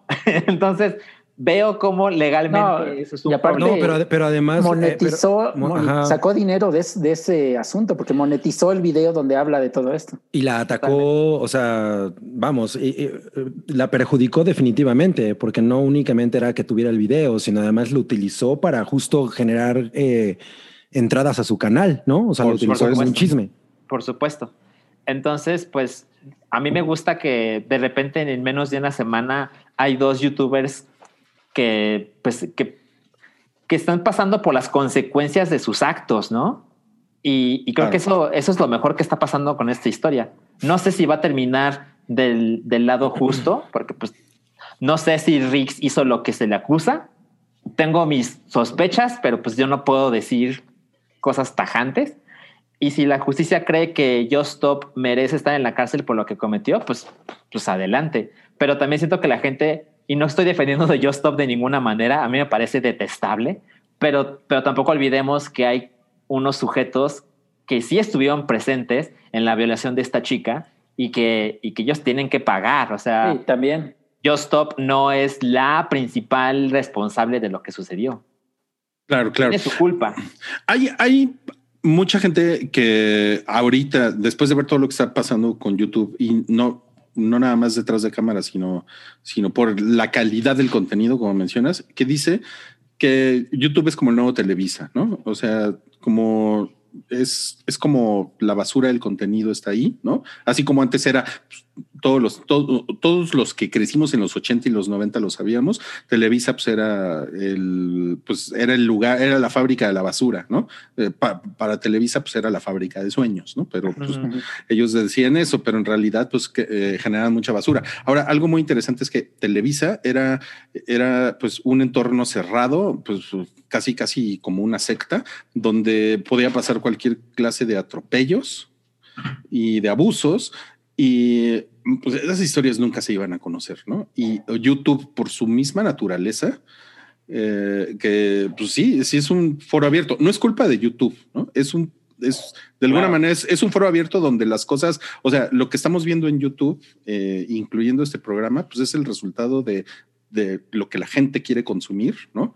Claro. Eh, y es muy cagado que a, mí me llama mucho la atención que justo por esa naturaleza misma de YouTube, estas cosas ya no se pueden esconder con la misma facilidad con la, se- con la que se escondían antes. Y a mí sí me parece positivo que tanto el pendejete este de Rix como esta señora que efectivamente tiene una fama de la verga y un chingo de gente la odia, ¿no? O sea, vean en Twitter, por favor, la cantidad de comentarios que le están dejando que están. Pero también cuánta gente la ama. Claro, Sí, claro, también. claro, claro, claro. Eso, pues eso tampoco se puede desechar tan fácilmente, ¿no? Pero, o sea, sí es así como. O sea, p- o sea, para mí lo más positivo es que no nada más son las an- anuncia, eh, perdón, las denuncias anónimas, sino que realmente hay una cuestión que está como Que un proceso, en un proceso Sí. penal, ¿no? Sí. Correcto. Y está pasando lo mismo, por cierto, con Andrés Roemer de, TV Azteca, eh, de Grupo Salinas, que es un señor que hasta lo, donde yo leí las noticias esta semana, llevaba ocho denuncias también de, de- de abuso sexual. eh, y pues anda escondido, ya cerró el Twitter, etcétera, etcétera. Pero está chingón porque no es nada más. Yo creo que mucha gente se quejaba de, pues es que MeToo es igual a gente anónima dando cuentas de Twitter, ¿no? Y aunque eh, shit goes real, ¿no? Sí. Bueno, y una cosa que a mí me gustaría nada más como, como apuntar es que hay esta eh, pues estereotipo ¿no? de los youtubers eh, son una, una, especie de basura y pues YouTube es un universo muy grande, ¿no? Y hay una gran cantidad de, de gente que favorece el contenido gandaya, porque eso es lo que yo siento que que hacen este tipo de personas, personas como los Hoffman, por ejemplo, Ryan Hoffman y, y su hermana, ¿no? Ella, ellos celebran mucho la, la, cultura de lo gandaya, de somos mm. culeros, pero ese no es el único tipo de contenidos que hay en YouTube. YouTube es una... Eh, eh, es, es, un universo donde hay unas cosas súper chingonas. Tenemos acceso a, a ensayos y, y, y, cosas cabroncísimas en YouTube que desgraciadamente no es lo que más, lo que más jala, ¿no? Pero referir, pero esta cosa que, hay de los YouTubers son una, son una especie de basura. Siento que se lleva también entre las patas a mucha gente que, que valen cabronamente la pena y que si... Es chido. Ajá, exacto, ¿no? O sea, que, que también son parte de, de, de, de esa comunidad. Y, y, pues lo único es que lo que se tendría que, que extirpar es justamente la gente que hace contenido cagándose en otras personas y, siendo alevosos y siendo culeros, ¿no? Y, y, el, y exaltando la cultura del, de, lo ojete. O sea, eso es lo que sí tiene que desaparecer. Digan, ¿y ustedes qué opinan de que Rebelde regresa? por cierto, por cierto, ese es otro no cállate. Hablando de, pues, pero es que hablando de basura. Creo que va a ser como una generación diferente, ¿no? O sea, sí, son otros Total, recasteo y todo. Sí, no, es rebelde, ya tiene dos hijos, ¿no? Y, un, y una hipoteca. Dos divorcios. pero es el mismo, pero es el mismo concepto. O sea, ¿de cuándo es rebelde? ¿Es del año 2000?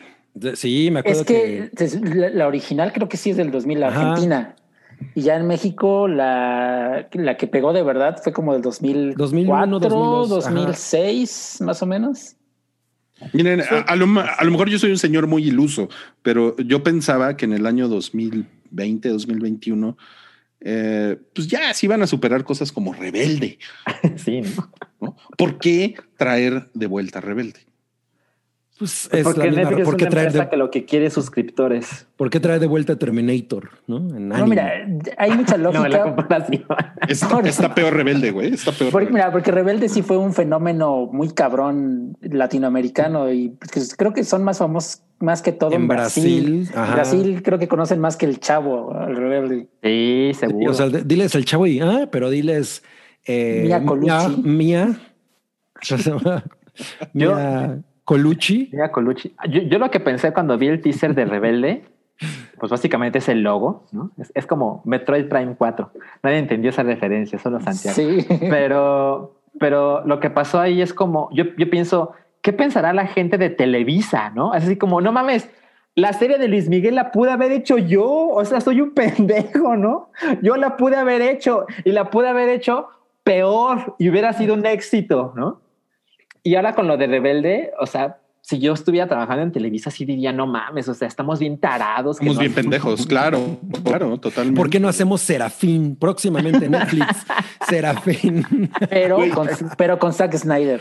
Ay, no mames. Serafín con garras, así. pero ¿sabes qué? Tiene, o sea, por ejemplo, Televisa revivir Cuna de Lobos, que fue una, una telenovela ochentera muy popular. Y yo creo que si Netflix hiciera Cuna de Lobos, sería una cosa gigante. Pero, pero es que ahí estamos hablando, estamos entrando ya al territorio de el poder de las marcas, porque la verdad es que Netflix, tiene una marca muy grande y, y Televisa, Televisa tiene mucha audiencia, ¿no? Claro. Pero ya no, pero ya no tiene marca. Sí, lo que pasa es eso, es que es más bien el filtro de Netflix. O sea, a la, a la gente le llama la atención que algo como Netflix esté, pueda, que, que bueno, Está interesante porque yo siento que esta cosa que hicieron de Selena no necesariamente fue un hit, ¿eh?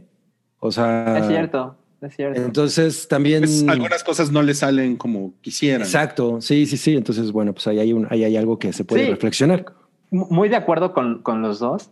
También estoy seguro de que hay gente que considera que, pues, Netflix es todo lo que necesita para su entretenimiento, ¿no? Y pues lo que hace Netflix está chingón. O sea.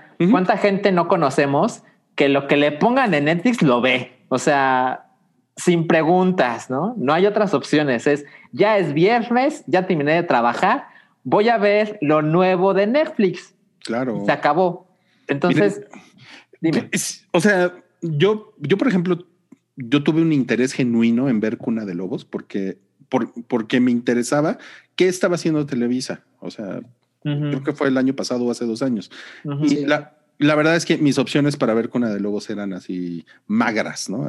Ah, güey, no voy a sacar suscripción a Blim para ver esa madre, ¿no? Ahora, si Pero lo hubiera ya está, hecho Netflix, ya está en Prime Video, ¿eh? ya está en Prime Video, claro. Ah, mira. La de Televisa, bueno, Sí. la podría ver ahorita, pero si Netflix la hubiera hecho, seguramente sí la hubiera visto. O sea, también ahí es cuando ves como el alcance que tienen esos. Sí, está cabrón. Está muy cabrón. Si tú cederías, imagínate. No, yo que a mí que me gustó Cine en la regia. Cindy la regia. Pero además, ¿qué creen? ¿Qué creen, amigos? ¿Qué creen? Que Los Simpson va a seguir. Acaban de renovar a los Simpson por dos temporadas más.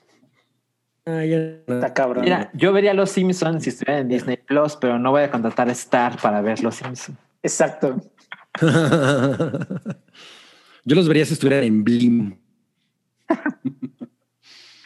No, Está pero qué- cabrón. pues no, pero qué cabrón que lo sigan renovando. Como decíamos en el chat, que ¿qué, qué audiencia es la que realmente está provocando? Los está viendo ahora. No, que los vea y que provoque que los sigan renovando. O sea, los que los vimos al principio ya no los vemos. Los de la generación Z no creo que les interese verlos así. No es eh, como que el contenido que buscan. Entonces, ¿qué vacío están llenando? Yo, yo creo que hay una, yo creo que hay una audiencia. E- e- Esto medio lo digo en serio. ¿no? Que, Medio. son, que son hombres como arriba de 35 años que ponen en su, sus fotos de perfil de Facebook, se ponen ellos arriba de una moto. Eh, creo que ese es el perfil. Y yo creo que son un chingo. Y yo creo que eso es lo que justifica. Con una, con una camiseta de Bart que trae una playera de las chivas y que está orinando a la pared. Eh, Exacto. Con su playera de los Pumas, ¿no? O sea, no, pues qué bien. Pues ahí tienen ellos también. ¿Por qué? Pues porque hay contenido para todo mundo en esta era. También. Sí, eso sí. También. sí, está triste. Bueno, pues gracias, amigos. Bye. Gracias. Se Oye, acabó el ¿qué- hype. superchats. ¿Ah, sí? Ay, no, esperen, hay más superchats. No, Sí. no, ¿Cómo creen? Hay superchats. Elías Lezama dejó 249. Gracias por comentar lo de Iden. Salchi, otro salchiminuto para comentar si te gusta SSBU, los nuevos personajes o lo que quieras, porque Ah, se super, extraña super, anomalía. Espera, espera, espera, espera, espera, espera, espera, espera. Ya. Ok, eh, SSBU es Super Smash Bros. Ultimate, que es la versión de Nintendo Switch. Eh, me gusta mucho, es, es básicamente una carta de amor a los videojuegos en general. ¿no? Todo se puede en Smash Bros. Ultimate. Pero tengo que decir que pues, si amas Xenoblade Chronicles 2, eh, seguro estás muy pinches contento. Hay mucha gente que considera que es el mejor juego del Nintendo Switch. Yo no he jugado ni el 1 ni el 2. No tengo 200 horas para meterle a eso. Paso. Entonces vi el, direct con Sakurai a las 8 de la mañana y fue como, no se ve nada mal, solo que pues soy incapaz de tener una emoción al respecto. O sea, no es para mí, pero definitivamente hace feliz a un, a un segmento que, que ha sido ligeramente olvidado. Y pues bueno, hay otros 70 personajes en Smash. Hay opciones para todos. Eh, No, no mames. lo ha estado logrando como campeón. ¿eh? Mames. Santiago Herrera Terán nos deja 20 pesitos y dice Ruiz, salida, saluda a mi amiga Edith, te anda leyendo. ¿La mano? no mames. Salúdala. Ok. Eh, Esos saludos de Rui funcionan perfecto para el audio, ¿eh? Sí, sí, No, cabrón. buenísimos. Eh, son, son de ASMR. Elías Lezama, 129 pesitos. Mi madre va- ve conmigo el hype y dice que como siendo marzo no hay mujeres en el stream, también les manda saludos. Yo también eso pensé, pero la próxima semana ocurrirá algo. A mí me sorprende que alguien vea el hype con su mamá. O sea, no es como la clase de cosas donde te tapan los ojos y, o los o las orejas tus papás. Mal, mal, mal. O sea, hoy hemos dicho la palabra verga como 17 veces. Sí. De las 17, qui- creo que 15 han sido mías. Y pues no, no me gustaría que sus mamacitas escucharan eso. Pero por otro lado, todo el podcast lo escucha la mamá de Rui. bueno, sí, pero ella, pero por, pero por otro lado, ella es de mi cabecita de algodón. ¿no? Ya está Oiga, no. acostumbrada. Oigan, no, en serio, este, hola, hola Edith. Gracias por leer. Mucho Eres, mejor. eres muy buena onda. Tú Ok. también, Santiago. Daniel Mateo CR deja 100 pesitos. Rui Galactus quitándose las gafas para leer algo o para ver un planeta que está a punto de devorar. sí me lo imagino. No, es que cago. Y creo que ya son todos, ¿right? Ah, no, aquí hay otro. Ah, y mira, tenemos uno de alguien eh, que, que nos mandó algo de Japón, 50 pesos. ya no alcancé a verlos en vivo. Un saludo y gracias por el contenido de calidad, amigos. ¿Me pueden recomendar algo como Gata K, 12 Monkeys? Híjole, yo te recomiendo Possessor. Y es lo único que voy a decir. Algo como Gataca o todo el O 12 Monkeys. O sea, Pues como- Possessor, es la película del hijo de Cronenberg. Es una chingonería.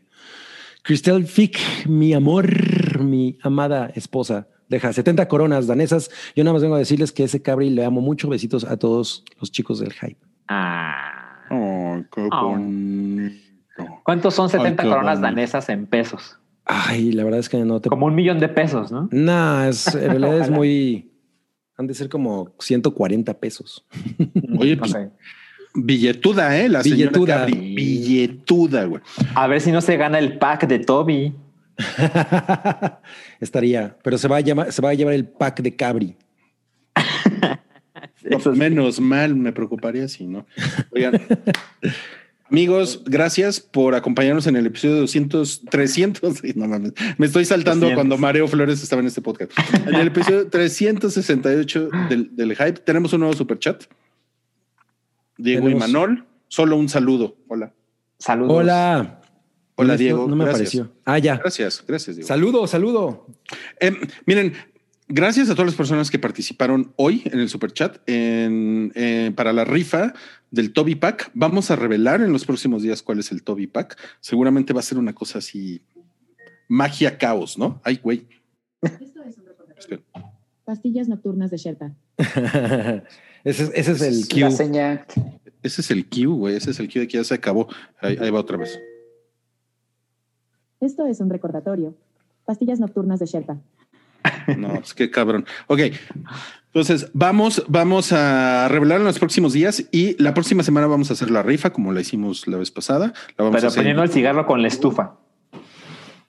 Puta, voy a prender el pinche cigarro, como les digo, que lo prendo desde, el- desde aquel año en el que me quemé las pestañas. Ajá. Queremos que no ese story del hype. Va a ser Meatbusters el hype. Ajá. Tenemos un super chat más de Rodrigo Díaz Paz que dice: Saludos y buenas noches. Buenas noches, Rodrigo Díaz Paz, y mucha paz para ti. Bueno, entonces para que estén al pendiente, en las redes sociales vamos a ponerles cuál es el nuevo Toby Pack. Ok, muchas gracias por participar y muchas gracias por venir. ¿no? Gracias. Gracias, Sanka. Gracias Gracias. Salchi. Gracias, Gracias. Rui. Gracias a todos por estar aquí. Bye.